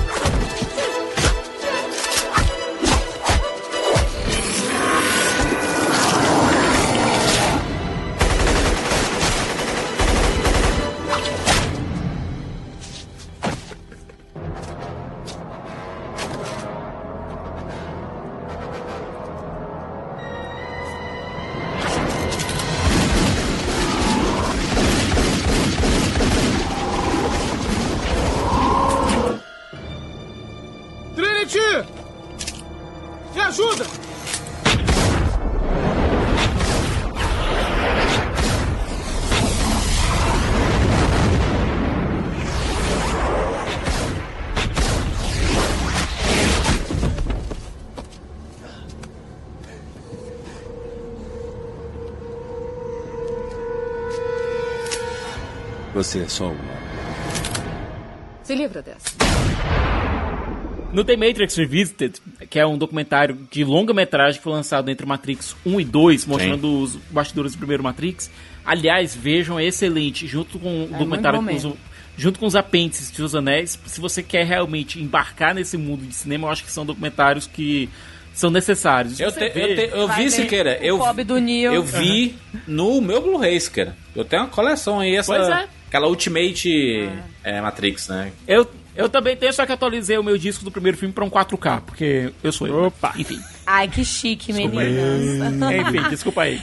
É, de todo modo.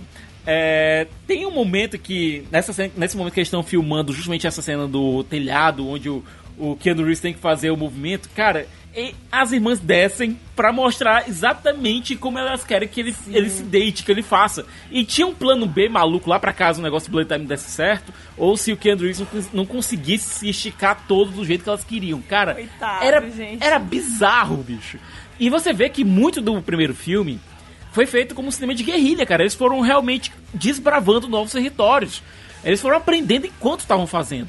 Apesar É por das isso irmãs. que eles demoraram tanto tempo, né, Cicas? Pra conseguir, a, a ponto da Warner ter que chegar e falar assim: Ei, galera, então, é, tem alguma coisa aí pra mostrar? Porque a galera que investiu grana tá meio que assim, achando que vocês vão dar o calote, né, e tal. E aí, né, tipo assim, só por, não por nada, não tô acre- desacreditando, mas é porque eu preciso- mostrar, né? E aí, eles pegam e mandam a, a primeira cena Da a- da é. fuga da Trinity lá.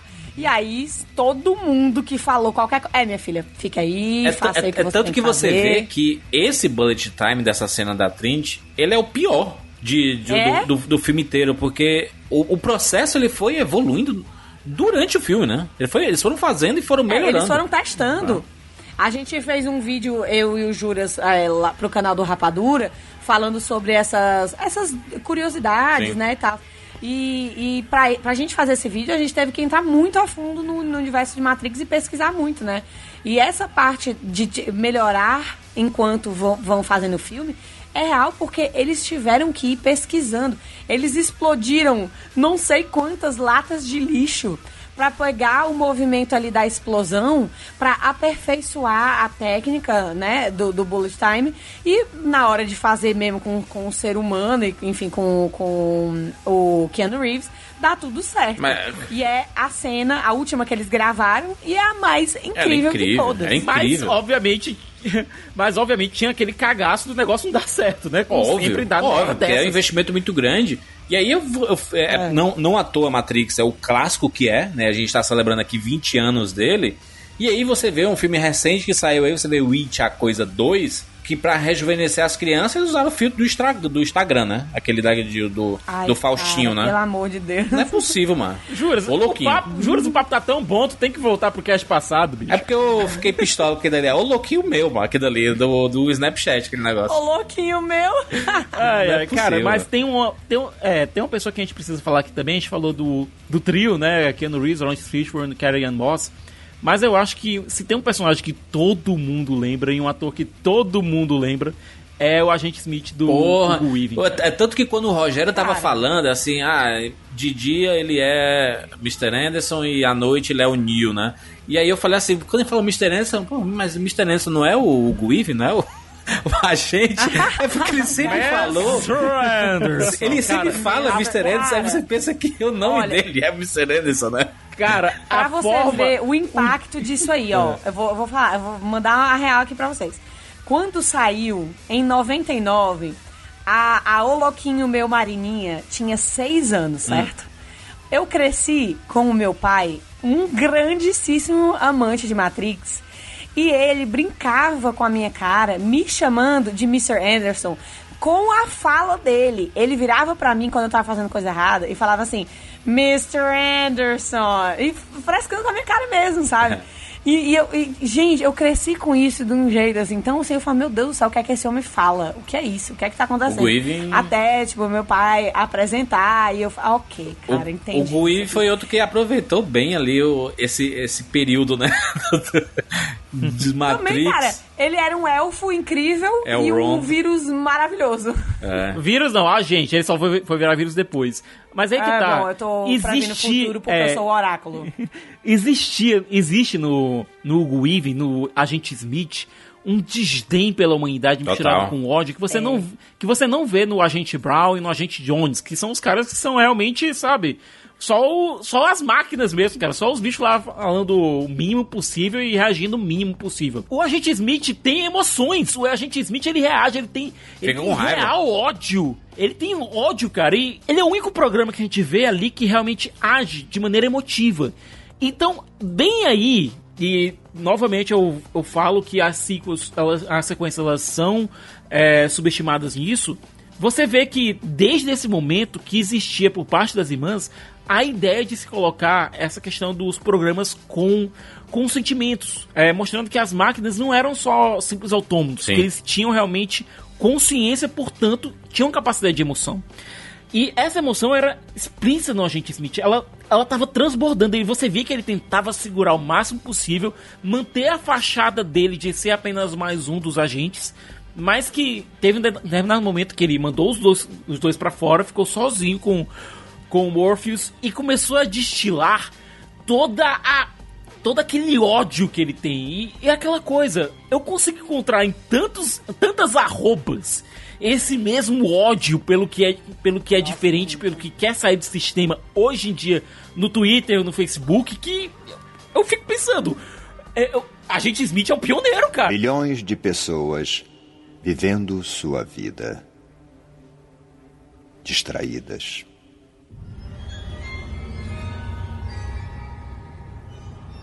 Sabia que a primeira Matrix foi projetada para ser um mundo humano perfeito, sem sofrimentos, onde todos seriam felizes? Mas foi um desastre. Ninguém aceitou o programa, safras inteiras morreram. Alguns acreditavam que faltou uma linguagem de programação para descrever essa perfeição de mundo, mas acredito que, como raça, os seres humanos definem a sua realidade por meio de miséria e sofrimento. Assim, o mundo perfeito era um sonho do qual o seu cérebro primitivo tentou despertar. E é por isso que Matrix foi projetada desta forma, o auge da sua civilização. Eu digo sua civilização porque assim que começarmos a pensar por você, ela se tornará nossa civilização e esse é o nosso objetivo. Evolução, Morfeu. Evolução.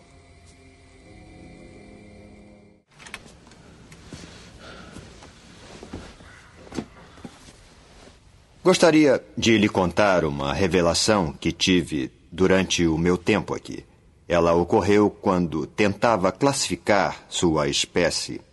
Descobri que vocês não são realmente mamíferos. Todo mamífero deste planeta instintivamente desenvolve um equilíbrio natural com o meio ambiente, mas os humanos não. Vocês vão para uma área e se multiplicam. Se multiplicam até que todas as reservas naturais sejam consumidas. A única forma de sobreviverem é mudando para uma outra área.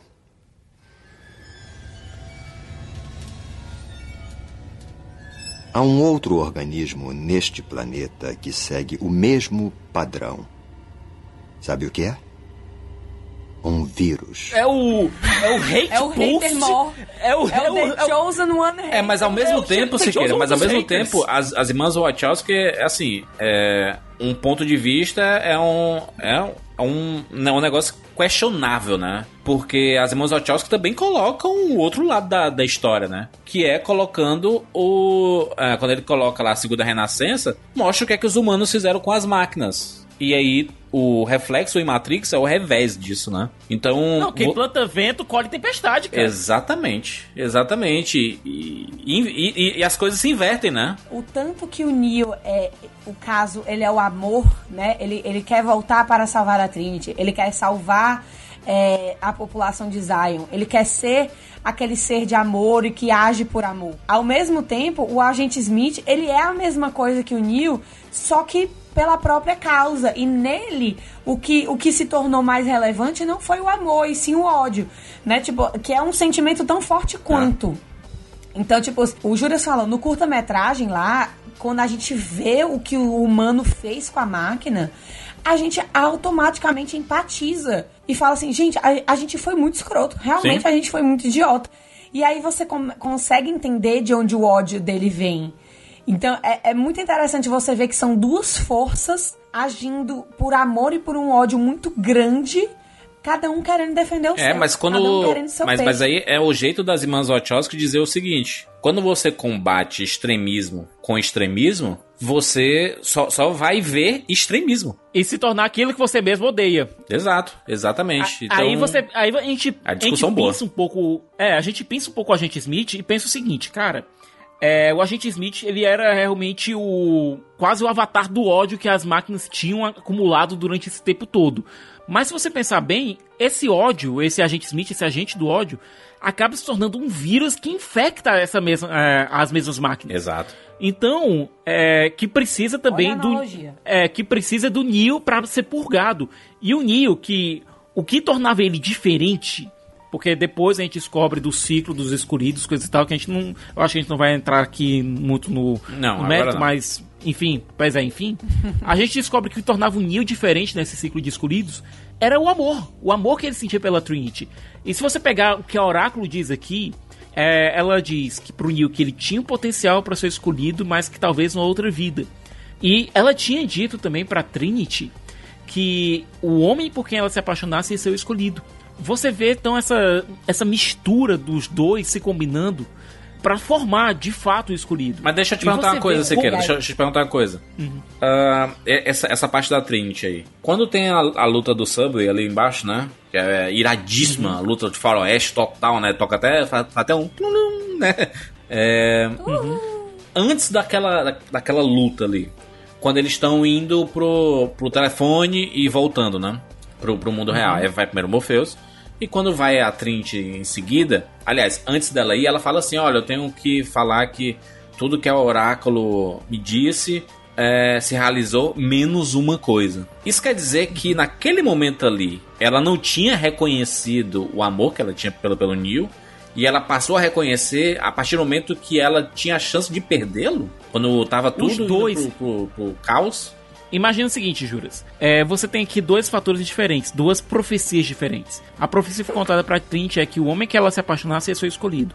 A profecia que foi contada pro Neil é que ele talvez em outra vida fosse o escolhido. Os dois precisavam ouvir isso. É, lembra aquele paradoxo que a Oráculo coloca quando o vaso cai e ela diz: Sim. Não se preocupe com o vaso, ele diz: Que vaso? Aí o vaso cai.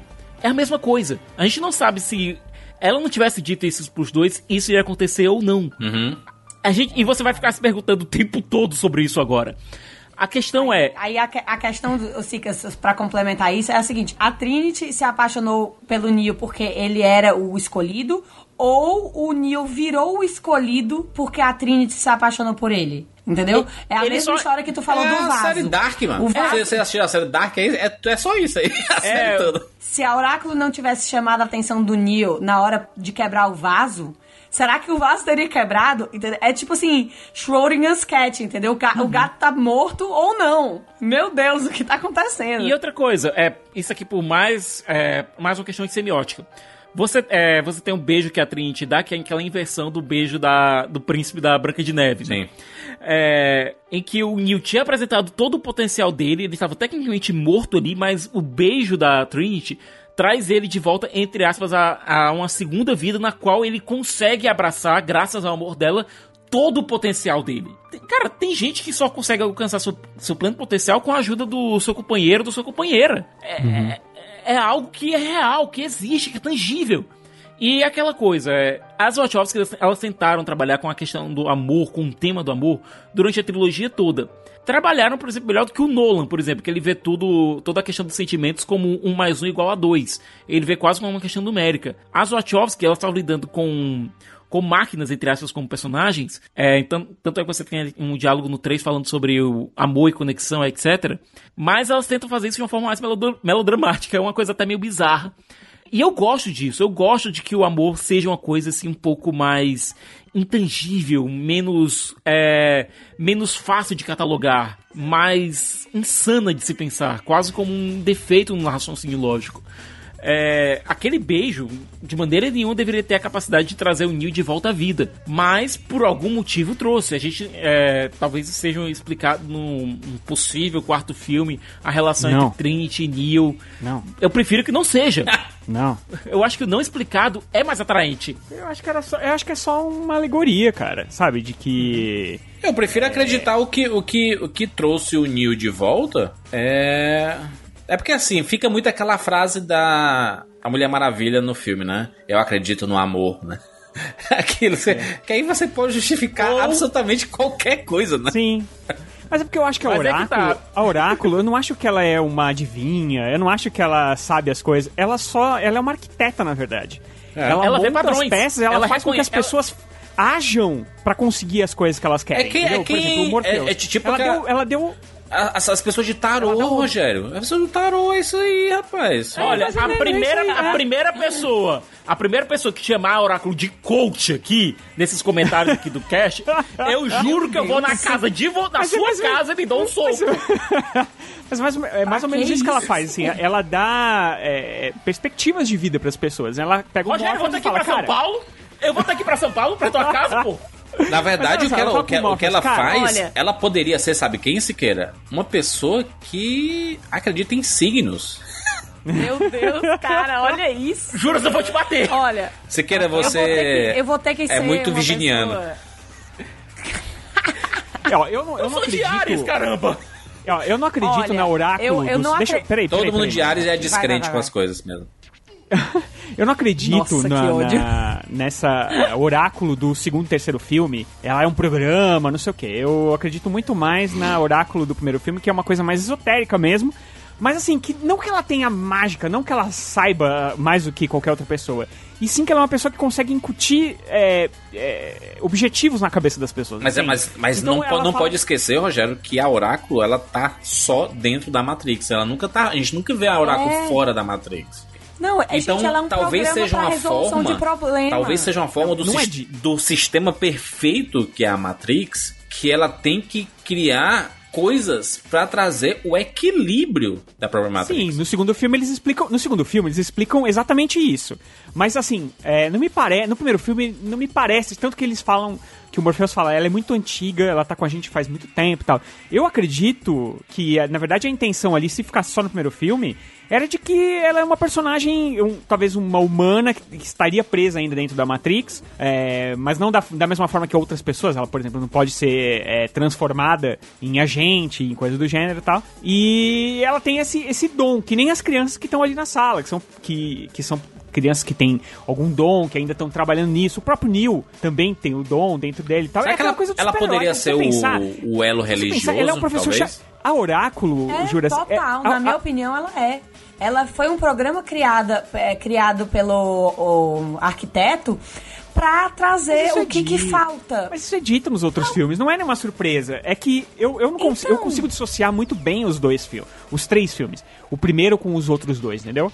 Mas depois a explicação lógica que eles dão é essa. Ela é um programa e ela serve para manter o equilíbrio, porque obrigatoriamente você tem que mas ter faz humanos, sentido, Rogério, pelo amor de Deus. Ela, ela é diz, da religião, ela diz cara. pro, pro Morpheus, qual é a profecia do Morpheus? É, ele vai ser o cara que vai encontrar o escolhido. Qual é a profecia da Trinity? Ela vai se apaixonar pelo escolhido. E com a profecia do Neil, ele não é o escolhido e ele vai é, é, ter que Talvez escolher. na próxima vida. Entre, entre a vida tá. dele e a, e a do, do Morpheus. E aí ele, de, ele decide não aceitar o que estavam escrevendo para ele, por isso ele é o escolhido, não? Não, não e tanto é que ela fala, ela fala, você não tá aqui para tomar uma decisão, você tá aqui para entender o porquê você tomou essa decisão. Isso. Isso é quase religioso, entendeu? Isso é, isso é a pessoa indo na igreja à procura de respostas, entendeu? Tipo, a vida real, você meio que já sabe o que vai fazer. Sei lá, por exemplo, alguém tá doente na sua família. É, a resposta você não tem como dar. você tomou a decisão de ajudar, de, sei lá, fazer de repente uma quimioterapia, etc. Mas você vai até o oráculo, você vai até a igreja aqui no caso, para buscar as respostas que você não tem. E o oráculo, né, é, dando essas pequenas, abre aspas, dicas do que, que você vai fazer, é aquela coisa que, que a religião meio que prega. Então, tipo, é o, é o mandamento, sabe? É o seja bom com o próximo. Eu sei que é, Neil. Já falarei com você. Você é o oráculo? Acertou. Não era o que você esperava, não é? Quase acabado. Cheiro delicioso, não acha? É. Eu convidaria a se sentar, mas você não aceitaria. E não se preocupe com o vaso. Que vaso? Este vaso. Ah, me desculpe. Eu disse não se preocupe com ele. Um de meus filhos o consertará. E como sabia? Ora. O que realmente vai queimar sua mufa é. Você o teria quebrado se eu não tivesse dito nada. E fala em outros mandamentos, porque eu não sou boa com essa coisa de religião. Entendeu? Essas Mas a coisas, gente tá entendeu, eu compreendi o seu raciocínio e tá, faz total sentido. Valeu, amigo! É, agora, é aquela coisa, a gente falou aqui de Platão, a gente falou aqui de Sócrates, a gente falou aqui de Baudrillard, mas no final das contas, o que importa é o filósofo televisivo Fausto Silva. Só o amor constrói, né, no final das contas, e é o amor que salva aqui todo mundo, né? Exatamente, que o amor salva tudo, por isso que a Mulher Maravilha tá perfeita ao dizer aquilo. Eu acredito no amor. Meu Deus! Gente, é- é- isso é tão virginiano de se dizer, Eu sou geminiano com muito Eu nem orgulho. sei. Ah, ah, foi mal. Apesar das pessoas Ai, não nossa, gostarem isso é muito de algo geminiano. tão geminiano. É, mas, mas, mas é o seguinte, esse, esse filme, né? Ele. Essa, essas discussões que o Matrix trouxe é. Assim, é um negócio meio que. A gente não via na cultura pop, né? Esse. A gente foi ver no cinema do Tarantino muitas outras discussões e, na verdade, mais homenagens a mestres do cinema, principalmente do cinema asiático, do cinema italiano. É, é mais homenagem. O que as irmãs Wachowski trouxeram foram discussões, né? Que a gente foi ver em filmes assim posteriores, sei lá, em filmes do Aronofsky, né? Que tem discussões também ah, da, de carga religiosa, humana, transcendental, né? Eu diria. É, mas não são, não são muitos filmes. Apesar de que ficção científica é um gênero que costumeiramente faz isso, né? Ele traz esse tipo de discussão em que a gente consegue se enquadrar, né? A boa ficção científica é que a gente consegue se colocar dentro daquele universo, por mais irreal que ele possa parecer, por mais fantasioso, utópico que ele possa parecer, é, a gente consegue se colocar ali. Por isso que, sei lá, franquias como talvez The Walking Dead, sabe? Que a gente fala, ah, é o mundo de zumbis, sei o quê, mas você se identifica com os seres humanos, né? Os sobreviventes, é uma série sobre seres humanos, não sobre zumbis. Né? E essa discussão, o lado humano de tudo isso, é que faz com que a ficção científica seja, na minha opinião, aqui o, o melhor gênero de, da, da cultura pop, assim, porque é um, é um nível de identificação com discussões que são maravilhosos, né? Juras, é, eu vou, tu colocou aqui Tarantino, certo? Se a gente colocar, é, por exemplo, Pulp Fiction, que é o mais próximo que a gente tem do lançamento de, é, de Matrix, das grandes obras do Tarantino, a gente tem, obviamente, Jack Brown depois, mas o próprio Pulp Fiction, de maneira não reajustada, é, ele fez nos Estados Unidos é, 107 milhões, certo? Uma arrecadação boa. Mundialmente, tendo feito, que para a época também é uma arrecadação excelente, 203 milhões. É, um, an é, um ano antes de Matrix, a gente teve um filme chamado Dark City, do Alex Proyas, que a gente até falou do Eu Robô, que também dirigiu o Eu Robô, é, dirigiu o Corvo, é, com o roteiro, acredite se quiser, do David Goyer, lá do, é, do BVS. Aí. Também, é, é, que foi um filme que lida com temas muito similares com o de Matrix, de maneira bem parecida até em, em alguns pontos, mas que arrecadou mundialmente só 27 milhões de dólares. Mundialmente. Sim. É, um filme um da própria aliás- da- da- Que, aliás, é um filmaço, da- né? Ele é, ele é, É da um própria filmaço. Warner, é, a Cidade das Sombras, ele é da própria Warner e o Matrix. Da New Line. É, e o Matrix utilizou alguns cenários do Dark City, cara. Sabia disso? Até porque, é, até porque questão Lá financeira. na né? Austrália. Na Austrália, eles pegaram lá a Isso. rebarba dos cenários e utilizaram no Matrix. Enquanto isso, a gente chega no Matrix, que me fez mundialmente 463 milhões de dólares. Gente, é, o impacto que esse filme causou, tanto na cultura pop, que ele bebe, ele é uma coisa meio.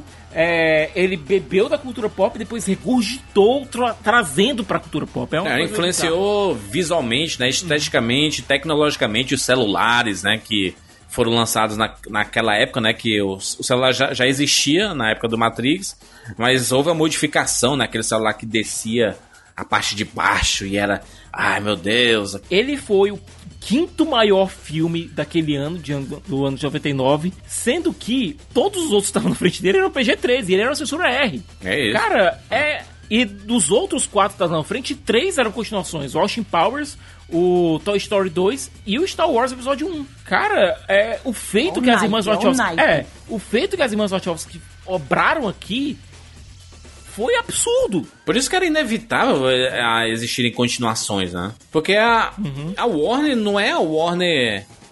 A gente conhece a Warner há muito tempo, gente. Acho que as pessoas ficam surpresas aí quando a Warner anuncia: ah, vamos transformar um Hobbit em três filmes, sabe? Um livro do Hobbit. Vamos dividir. É que você tem esperança, mano. Ah, vamos. Ah, Harry Potter tá acabando, meu Deus, a gente vai acabar com esse filão. Não, vamos dividir o último livro em dois, rapaz, pra gente aproveitar aí essa, né? O esquema. A Wa- a Warner, ela tá. Ela, ela. Se é uma coisa que a Warner gosta muito é de dinheiro. Aliás, muita gente gosta de dinheiro, inclusive nós. Mas a Warner, ela sabe fazer dinheiro. né? Sabe fazer dinheiro como ninguém. Diferente de nós. Exatamente. Triste. Então, a, a- esse, esse pensamento aqui da, do, né, de, de fazer essa franquia aqui, o do Matrix, né, de, de ver o de ver o Reload e o, e o Revolutions, é, cara, não, não, não tinha como não não fazer, sabe? Como é que as irmãs Wachowski não iam aceitar o fenômeno, o impacto na cultura pop que foi? É, todo mundo quer ter um sucesso desses, como elas tiveram. Tanto que elas, elas falaram assim: faço as continuações, mas depois eu quero fazer meus projetos. E aí a Warner financiou os projetos. Tanto que não deram certo, muito certo, né? Mas, mas elas fizeram o, o que, o que queriam, né? Porque a Warner, ela costuma fazer esse tipo de parceria com os cineastas. Fala assim: ó, faz o nosso aqui, de estúdio, e faz o teu. Foi assim com Christopher Nolan. dá, foi né? assim com o Zack Snyder. Sempre foi assim com todos os diretores que, faziam, que faziam parte do, do celeiro ali da, da, da Warner. É, sempre foi essa troca. Então a gente sempre viu esses diretores fazendo filmes é, de estúdio, né? De continuações e tudo mais, filmes mais populares. E filmes que eles queriam fazer, né? Tanto que a gente via lá, ah, eu tinha o, o Christopher Nolan fazendo Batman Begins. Aí funcionou, não sei o que, tudo mais. Aí veio lá o grande truque, né? Aí depois eu ia ter Dark Knight. Aí veio um monte de coisa lá e depois é- aí vem a origem dele. Aí vamos fazer mais um filme de estúdio aqui. aí depois- começa a vir os filmes subsequentes, o próprio Zack Snyder, né? Que falava assim, ó, vamos fazer aqui, vamos fazer lá o 300, né? Vamos fazer depois. Aí, não, eu quero fazer um- uma historinha minha aqui. Deixa eu contar a minha história. Aí fez o Sucker Punch, né? Era um filme que ele queria É fazer. aquela banda, é aquela banda que faz um hit e depois fica de música assim autoral, sabe? E não faz tanto sucesso. É isso. Aí eles, aí de vez em quando dá um sucesso. E, e Júlia, tu, tu trouxe esse negócio da, do, do primeiro filme grande, assim, delas terem feito tanto sucesso, que eu não sei até onde o primeiro sucesso de Matrix atrapalhou o resto da produção delas. Porque, cara, imagina você viver à sombra de, de, de um tamanho que foi Matrix. É, um negócio. Quando você bota um objeto perto da fonte de luz, todo o resto que vai ficar ali embaixo é uma grande. É, mas grandes diretores, que- grandes diretores conseguem. Conseguem igualar feitos, conseguem É, superar tem feitos. Tarantino aí, né? Exato, tem vários, tem Pois vários é. O próprio Nolan, sabe, que eu citei aqui. Ah, são, são diretores que conseguem repetir e superar feitos. O problema da- das irmãs Wachowski é o, é o quê? Que pra fazer o primeiro Matrix, elas tiveram anos pra confeccionar a história daquele negócio. E aí, pra, pras sequências de Matrix, eles disseram assim, cara, inventa aí, rapaz. Dois anos. Vai aí, faz aí, né? A gente precisa de dois filmes aí pra, pra fechar uma trilogia. E o que é que vai fazer? sabe? E, e é complicado. Tem. é, eu, eu, eu lembro. dois filmes no mesmo Eu ano. lembro muito daquela série True Detective do, da HBO. Que é espetacular a primeira temporada. Mas o cara teve, o Nick Pizzolato, né? Teve. Quanto tempo que ele teve pra fazer o, o, a, a primeira temporada? Anos pra confeccionar tudo. E menos de dois anos pra segunda. Exato, foi uma correria absurda. Cara, monetariamente vale a pena, então? É, é, fica esse questionamento. Porque, tipo assim, exemplos a gente tem um monte, né? De, ai, a, a- a primeira obra foi incrível, depois não, não teve. Tipo, só pode valer muito a pena monetariamente e, e você escolher não a... Você escolher o dinheiro e não a obra em si, tipo, né? A sétima arte. Porque dar tempo ao, a uma franquia pra virar uma franquia significa que você corre o risco das pessoas esquecerem do seu filme, dele perder a relevância, é, da, da- por exemplo, no caso de Matrix, da, da tecnologia é, que estava indo um ano naquela época, era comparada ao quê? A, a quatro hoje, né? Porque, enfim, tava, tava ali no começo daquele boom da internet, É. enfim. É, então, assim, eles tiveram que pensar nisso. É, é quase assim, sabe quando você faz filme com criança e você tem que, tipo, cuspir o outro filme porque, tipo, a criança tá crescendo a, a passos largos. O exemplo aí você do. M. Night Shyamalan. O, o M. Night foi um diretor que as pessoas criaram um monstro em cima dele porque ele, né, a carreira dele foi desse jeito, né? O cara que fez lá Sexto Sentido, aí todo mundo, caraca, um gênio, como é que vai ser e tudo mais. Aí o cara, pá, corpo fechado, aí todo mundo, meu Deus, o cara entregou um filme, ok, muita, mu- muita gente ama, é um filmaço espetacular, mas muita gente não compreende muito bem aquele filme, corpo fechado. Aí assim, ok, ok, mas é, era uma época que tava dos anos 2000, né, os, os filmes de quadrinho estavam aparecendo, e era um filme de quadrinho meio que pra adulto, então, ok. E aí veio os sinais. Aí sinais é um baita filmaço. É um finalzinho estranho, mas é um baita filmaço. Aí vem é, a vila. E aí começa as pessoas. Ih, rapaz, não é chamado meu maluco aí, rapaz, né? Aí vem a Dama da Água. A, a Dama da Água, né? Aí depois que veio o fim dos tempos, aí acabou tudo, né? Porque é, foi, foi criado esse monstro, o cara que sempre trazia plot twist nos seus filmes. E aí, se você cria uma marca em que o seu cinema ele é, é baseado em plot twists, quando você não tem um ou tem algum que não seja tão quebrador de cabeças, como foi, por exemplo, de Sexto Sentido, aí as pessoas começam a questionar o seu cinema. Aí, aí você começa.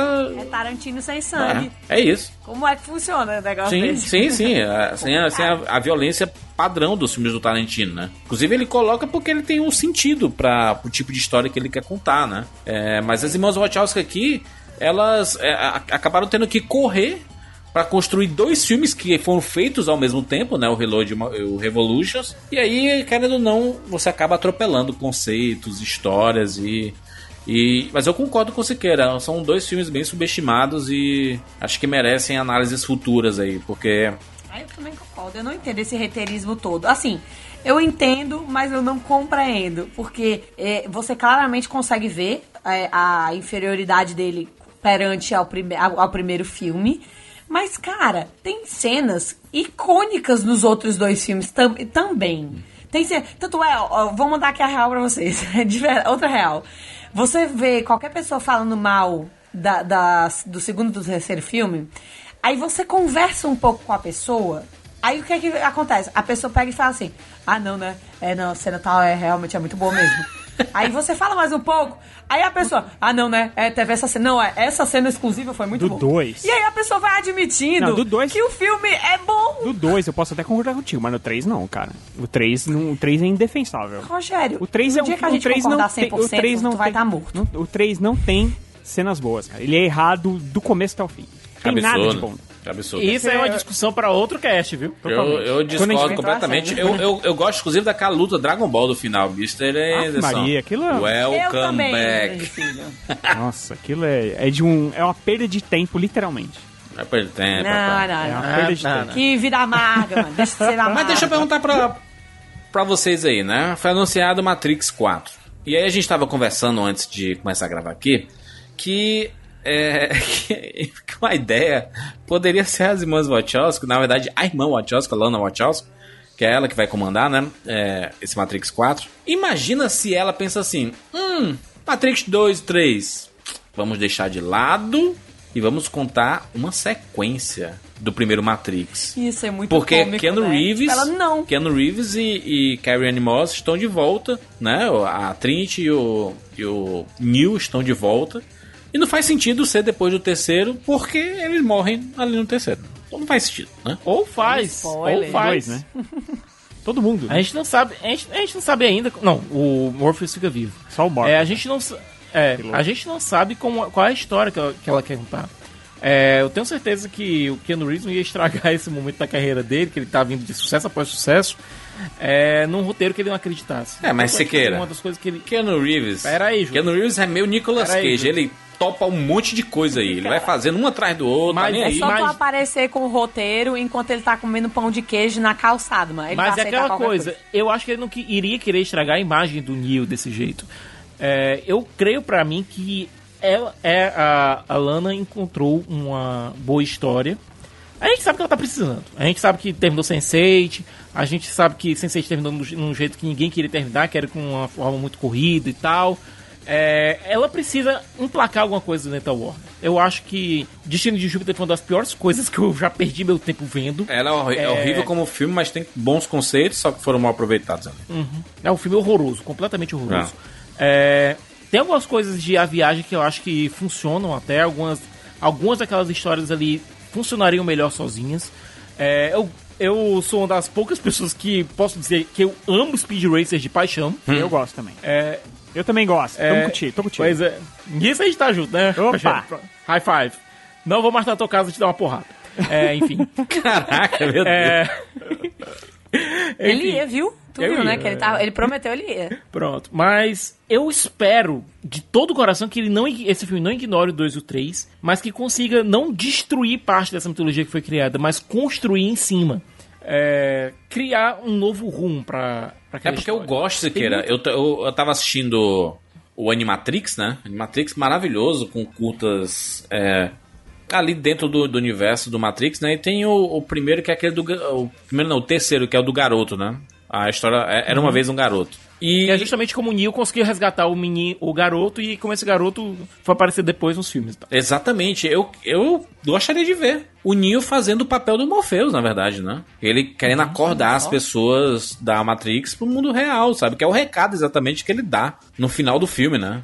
Quando ele dá aquele discurso ali, aquele monólogo ali final, né? É, então, acho que eles poderiam, se for pra fazer uma história ali, teria que ser depois do primeiro ali, sabe? Depois não faz sentido. Apesar deles estarem mais velhos, não sei como é que. É, enfim, é um problema que a gente não tem que ter. né? Não tem. Eu acho que é mais fácil Olha, eles quererem mostrar como é que começou, é, meio que filmar o que tem no Animatrix, sabe?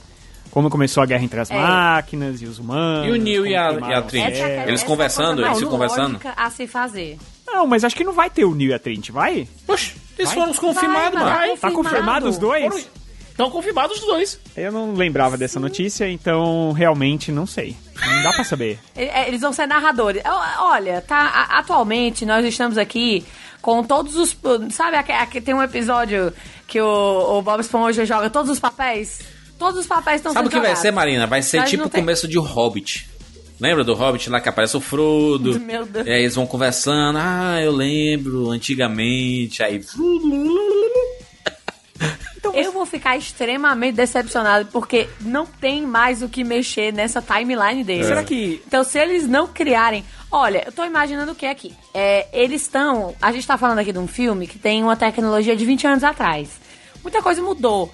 Talvez, essa aqui, eu tô fazendo um brainstorm aqui com vocês, entendeu? A gente trabalha na Warner agora. A gente tá aqui na, na mesa da produção. Talvez seja interessante a gente aproveitar, por exemplo, algumas tecnologias que a gente não tinha na época. É, alguma coisa assim. é, tentando, tipo. a- as redes sociais são alguma outra forma de. De, tipo, controlar a Matrix. Agora é o Oráculo. é, é, usou, criou essa forma. Não O sei. Google é o Eu ia ficar oráculo? decepcionada. O, o- É, exatamente. Eu ia ficar decepcionada com essa ideia que eu acabei de dar? Ia. Mas é o que eu consigo pensar arquiteto, agora. O arquiteto, no segundo filme, ele diz que aquela, aquela história já aconteceu várias vezes, né? E que, Sim. então, o que pode acontecer é, de repente, essa história ser recontada de alguma outra forma, entendeu? Então, é, é uma nova... timeline? É um novo Neo, é, numa outra... Não, é a mesma realidade. O, o arquiteto, ele conta que para Matrix continuar funcionando, sempre tem que ter ali o escolhido, O que vai libertar não sei quantas pessoas para começar a e tal. Em tese, entre aspas, o Neil quebrou essa essa essa história quando ele é, destrói o Smith e aí o Smith se torna um, um vírus de computador e aí ele vai destruir a Matrix toda, blá, blá, blá, então em tese você tem ali uma, uma paz entre os humanos e as máquinas. É, o que, se for pensar bem, não funciona muito, né? Porque as máquinas precisam de energia, os humanos precisam de liberdade, como é que funciona, né? Então, de repente, essa história pode ser Pode ser que o que aconteceu com o Neo e a Trinity no terceiro filme tenha sido só mais um elo dessa corrente. Mas, o, história Rogério, continua- o final do terceiro filme foi uma trégua. E a trégua acabou. Então, te- então, de repente a trégua, ela não existe de verdade, sabe? É assim, as máquinas não cumprem o que, o, o, o que foi acordado, os humanos não cumprem É o que foi mais acordado. Mas a trégua era só até a- o agente Smith ser eliminado. Não, não, não. Não, não foi é. feito um acordo. Não, foi feito um acordo. O Neil resolveu o problema e as e, e era feita uma trégua, cara. É, as máquinas elas iam um- libertar foi- quem é. quisesse ser libertado, as máquinas iam ter que libertar. e Era tal. o livre-arbítrio. Exatamente. Isso. Tanto é que Mas- teve um jogo, é, tanto é que teve um jogo posteriormente que foi o Matrix Online que ia trabalhar em cima disso, em cima dos conceitos da galera que quer ficar lá dentro, em cima do pessoal que foi lá pra fora e ia continuar a história, os- o público ia continuar a história. Só que o, o jogo acabou não pegando, né? O suporte dele acabou muito rápido, inclusive.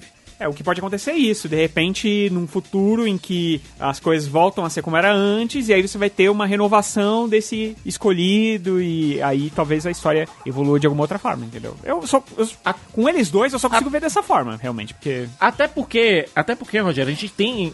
Eu sempre tive pra mim, sabe, pessoalmente, que o Merovingio, que é um personagem que aparece no segundo filme, ele foi um escolhido anterior. Tanto é que quando a Persephone, que é a personagem da Mônica Bellucci, beija o Neo, ele, ela diz que sente algo que já sentiu no Merovingio em, um, em um dado momento.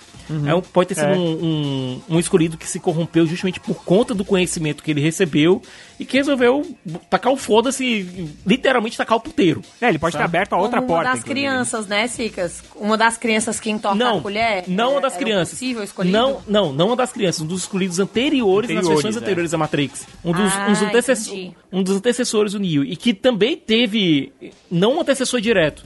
Tanto é que teve uma parte que o Merovingio diz que ele já, tinha, já lidou com os antecessores do Neo anteriormente. Uhum. Então pode ter sido pode ter sido até mesmo o primeiro escolhido que depois que soube do que o que era realmente a Matrix, o que era realmente realmente a Matrix, o que era o sistema do escolhido, se rebelou Ah. e resolveu ó, você agora é esse cara que vai lidar só com o próprio prazer É, mas, pronto. o, mas, mas o mundo ainda continua pós-apocalíptico, né? Porque ah, teve uma trégua, mas e, o, que, o que, o que é que significa essa trégua? Com o planeta inteiro destruído. Mas é que tá, Juras. O meu ponto seria, sabe o quê? Eu utilizaria o Neo e a Trinity basicamente como novas versões aprimoradas do Merovingio e da, Perf- da Persephone. É, como programas que estão lá dentro, é, as almas digitais deles, deles continuam lá dentro, é, talvez cumprindo alguma função, talvez protegendo, talvez libertando alguns humanos, não sei. Mas eu acho que se eles aparecerem, não vão Ah, aparecer com os então corpos eles, físicos, eles não vão aparecer fora da Matrix, mas sim No dentro mu- da Matrix. Isso, dentro da Matrix. E talvez não sejam os protagonistas do filme também. Pode É, ser uma o coisa meio seria- Exterminador do Futuro O novo. protagonista que pode ser o é um- Michael B. Jordan ali, rapaz, o novo Morpheus. Quem sabe, né? O filho do Morpheus, imagina. É o filho do Morpheus? Não. Para com esse negócio de filho. Pelo amor de Deus, Deus, não, gente, Hollywood. pelo amor de Deus, não. Filho, é. Não. Idade ele tem pra ser filho do Morpheus com a Niobe, cara. Nossa, mas por que que todo mundo tem que ser filho? Tipo, como Por se... que não, rapaz? Nossa... É, Ro- é, Ro- Rogério, Hollywood, o- é o obrigação. que acontece quando um homem, uma mulher, uma Nossa, abelhinha e outra abelhinha... cara. Jurandir, você é que nem seu pai. Rapaz. Hollywood, Hollywood bate muito na- nessa tecla de que Caca- O nome o é o herói mesmo. ele tem que ter. É, O nome é o mesmo, mas são pessoas totalmente distintas, cara. Sabe, teu pai foi pra um lado, você foi pro outro. é, as épocas são diferentes. Tudo é diferente, cara. A gente só, a gente só basicamente recebe Mas a genes. gente é um construto de quem os nossos pais Ah, são. meu, Rogério. Hollywood precisa Mas parar. é nosso por isso primeiro que o. Kylo Ren que é pensando- diferente do da, da Olha, Princesa Leia, entendeu? é. Se bem que pensando, eu acho que o Michael B. Jordan não quer chegar no mesmo estúdio e fazer de novo o filho do cara que era amigo do, do protagonista, Nossa, sabe? Eu tá acho que louco, ele ia, né, cara? Eu acho não? que ele não ia querer fazer isso, não, sabe? Caraca, isso é uma coisa que ele vai dizer, nunca vai dizer não pra Warner. É uma coisa que o Michael B. Jordan nunca mais vai fazer. É. Até porque ele não tem, ele não tem vida na Disney mais, né? Porque ele já morreu, o personagem dele lá na Disney, um filme. Não, não vai fazer mais MCU, né? Não vai, não vai participar de, de um universo. Fica na Warner É, só, ali. só existe MCU, cara. Só existe MCU, né, cara? Só existe MCU, só existe franquia. Deixa o cara ter uma carreira, Jurandir. Segundo, segundo a internet, só existe MCU. Não, e ele, ele não vai participar, ele vai participar do O Arif. Rogério aí. Vai, vai sim. O Rogério tatuou. Ele vai o- participar do Arif? A outra coisa? Tatuou MCU aí no braço. O quê? MCU, Tatuou calma Matrix? aí. Não, não, não tatuou. Ainda vai ter, um dia, quem sabe. Matrix? não sei, quem Eita, sabe. Promessas foram feitas, hein? Quem, quem sabe a Trinity e o, os filhos do, da Trinity e do, do Neil. Nossa. Olha, errado. Aliás, errado, bom, errado. tecnicamente falando, né, como programas podem ter filhos, e a gente viu isso no, no- na franquia, né? Então, tecnicamente é possível, né? Nossa, Muito bem. Bem, falamos aí sobre Matrix, esta obra de arte, completando 20 anos em 2019, filme lançado em 99 ali no, no verão de 99. Verão não, né? Foi no, no, no trimestre ali, do primeiro trimestre ali de, de 99. Naquela época que a Warner gosta de lançar filme censura R pra pegar público. Exatamente. Modificou tudo, modificou a cultura pop, influenciou é, muita coisa no cinema, né? A gente teve anos maravilhosos ali no começo dos anos 2000. Matrix é um desses responsáveis aí. E lançou nomes, né? Lançou carreiras. Ah, pessoas se tornaram conhecidas por causa de Matrix. E muita gente saiu assim, da produção de Matrix, foi fazer outras coisas. Inclusive o Chad Stahelski lá, que era, era dublê em Matrix, e ele se tornou um grande diretor, diretor do primeiro John Wick. Aliás, a trilogia do John Wick, né? Ele que é o, o diretor, um coreógrafo de mão cheia, cara que entende de porradaria, é o Chad Stahelski. E muita gente né, que trabalhou no, no Matrix foi fazer outras coisas e conquistou muito em Hollywood. E Matrix é uma franquia absu- absurdamente fantástica. E este primeiro filme ele é uma obra de arte irretocável, né? Você assistir hoje, você vê aquela, aquele filme, aquele, aquela, sabe? Você tem um, você assiste, e você sente ah, o, o que é que as irmãs Wachowski queriam trazer em cada momento do filme ali, sabe? É tão bonito, é tão bem feito, é tudo tão bem pensado que dá gosto. É um filme que dá gosto rever. É tudo icônico. E é tudo tão atual, né, Juras? Que eu acho que, olha, daqui a 30, 40 anos, a gente pode estar falando de uma tecnologia completamente diferente ao que era em 99, ao que era em 2019. Mas o filme, ele trata sobre assuntos tão atuais que pra sempre, a não ser que a gente, né, tenha uma grande revelação que realmente vive na Matrix, é isso aí mesmo, que a gente vai discutir pra É sempre. porque tudo é muito cíclico, filme- Marina. Tudo é muito cíclico. A, gente vê, É. eu lembro que nos anos 90, no final dos anos 90, os celulares eram gigantes e eles foram diminuindo. E hoje eles são gigantes de novo. Tá? É isso, tudo, tudo, tudo tem um ciclo, tudo crista na onda. É isso. E aí uma hora tá na moda, outra hora não tá na moda. A tecnologia é isso, a tecnologia é assada. E aí, e é essa a beleza de Matrix, porque ele flutua nesse Sim. mar de, de cima e baixo, né? Então, tipo, é uma, é uma obra que eu falo isso para algumas poucas coisas, mas Matrix eu acho que é a primordial. Eu tô aqui hoje falando com vocês, eu, o cinema para mim significa o que significa por conta de Matrix. Porque foi um filme que não me apresentou, ele me apresentou, pronto, ele me apresentou todo o potencial que sentar na cadeira do cinema pode trazer para a vida de uma pessoa. Tudo, tudo completo. É um filme completo. Ele te faz pensar, ele te traz aquela proximidade de conversar com os amigos pra, pra tipo, meu Deus, o que aconteceu? Te faz questionar a vida. E é, é um filme que transcendeu, cara, transcendeu. 20 anos depois, eu era uma criança e eu tô aqui hoje falando, eu vou continuar falando quando eu tiver 60 anos. Eu vou estar falando assim com vocês no Rapadura Cast 1930. Mas é legal. É legal porque o, o- o Matrix ele conseguiu quebrar aquela barreira de ser um filme com uma discussão extremamente cabeçuda, né? É muito, é muito cabeçuda a, a, a discussão de Matrix num filme com uma camada extremamente pop. Então tem gente que vai assistir Matrix e só quer saber dos efeitos especiais, da cena de tiroteio, e aí aquelas ac- acrobacias, e aí tudo mais, aquele negócio bem feito, e sabe, aquela loucura do. As músicas tocando de fundo, tocando Rei Against, e tocando corne, e aí você, caraca, que loucura, que filme foda, não sei o que. Ele é esse filme também, sabe? Ele é esse filme também, ao mesmo tempo que ele tem uma camada eh, filosófica, religiosa e cheio de referência que vai de Lewis Carroll lá com Alice no País das Maravilhas até Jesus Cristo, assim, sabe? É um negócio inacreditável. Matrix, essa obra fundamental para cultura pop. Fechamos! Falamos sobre Matrix aqui, por favor. Deixa a sua opinião aí. Inclusive, se você quer que a gente faça, né, podcast, eu acho que deveria. Matrix Reload deveria ganhar um podcast e Revolution ganhar outro podcast. Eu sou mais Gosto, um podcast gosto. pros dois. Um pros É. dois, acho que seria. Mas já- não são dois filmes diferentes, cara? Foram filmados juntos, nada mais justo que a gente fazer um podcast juntos, né? Eu discordo, mas acho justo. Né? Mas, coisas para o futuro, né? Se tiver feedback, se as pessoas quiserem, a gente continua a discussão sobre Matrix aqui. Inclusive, vale muito a pena né, a gente discutir sobre os desdobramentos dessa franquia, talvez pra gente tentar buscar um entendimento. Porque aqui a gente discutiu mais o primeiro filme, né? Ah, o que a gente vai encontrar depois nessa franquia, a gente pode discutir em um outro momento. Deixa seu comentário aqui no rapaduracast.com.br ou manda mensagem lá pra gente no Instagram, no arroba Cinema com Rapadura, ou no Twitter, arroba Rapadura. A gente vai ficar muito feliz com a sua mensagem. Inclusive, você pode assinar o Rapadura Cast lá no Spotify. É muito fácil, é muito simples. Você assina, você segue, você pode escutar no seu aplicativo favorito de música, não só no Spotify, mas em qualquer outro aplicativo de podcast. A gente está presente e atualizado toda semana. É isso, nos encontramos na próxima semana. Tchau. Eu sei que você está aí. Eu posso sentir a sua presença. Sei que está com medo. Está com medo de nós. Está com medo de mudar. Falha no sistema. Eu não conheço o futuro. Não vim lhe dizer como isso terminará. Eu vim dizer como vai começar. Eu vou desligar o telefone e depois eu vou mostrar a essas pessoas o que você não quer que elas vejam. Eu vou mostrar o mundo. Sem você.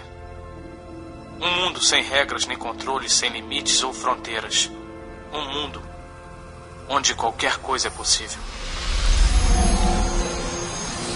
O que haverá depois, você vai decidir.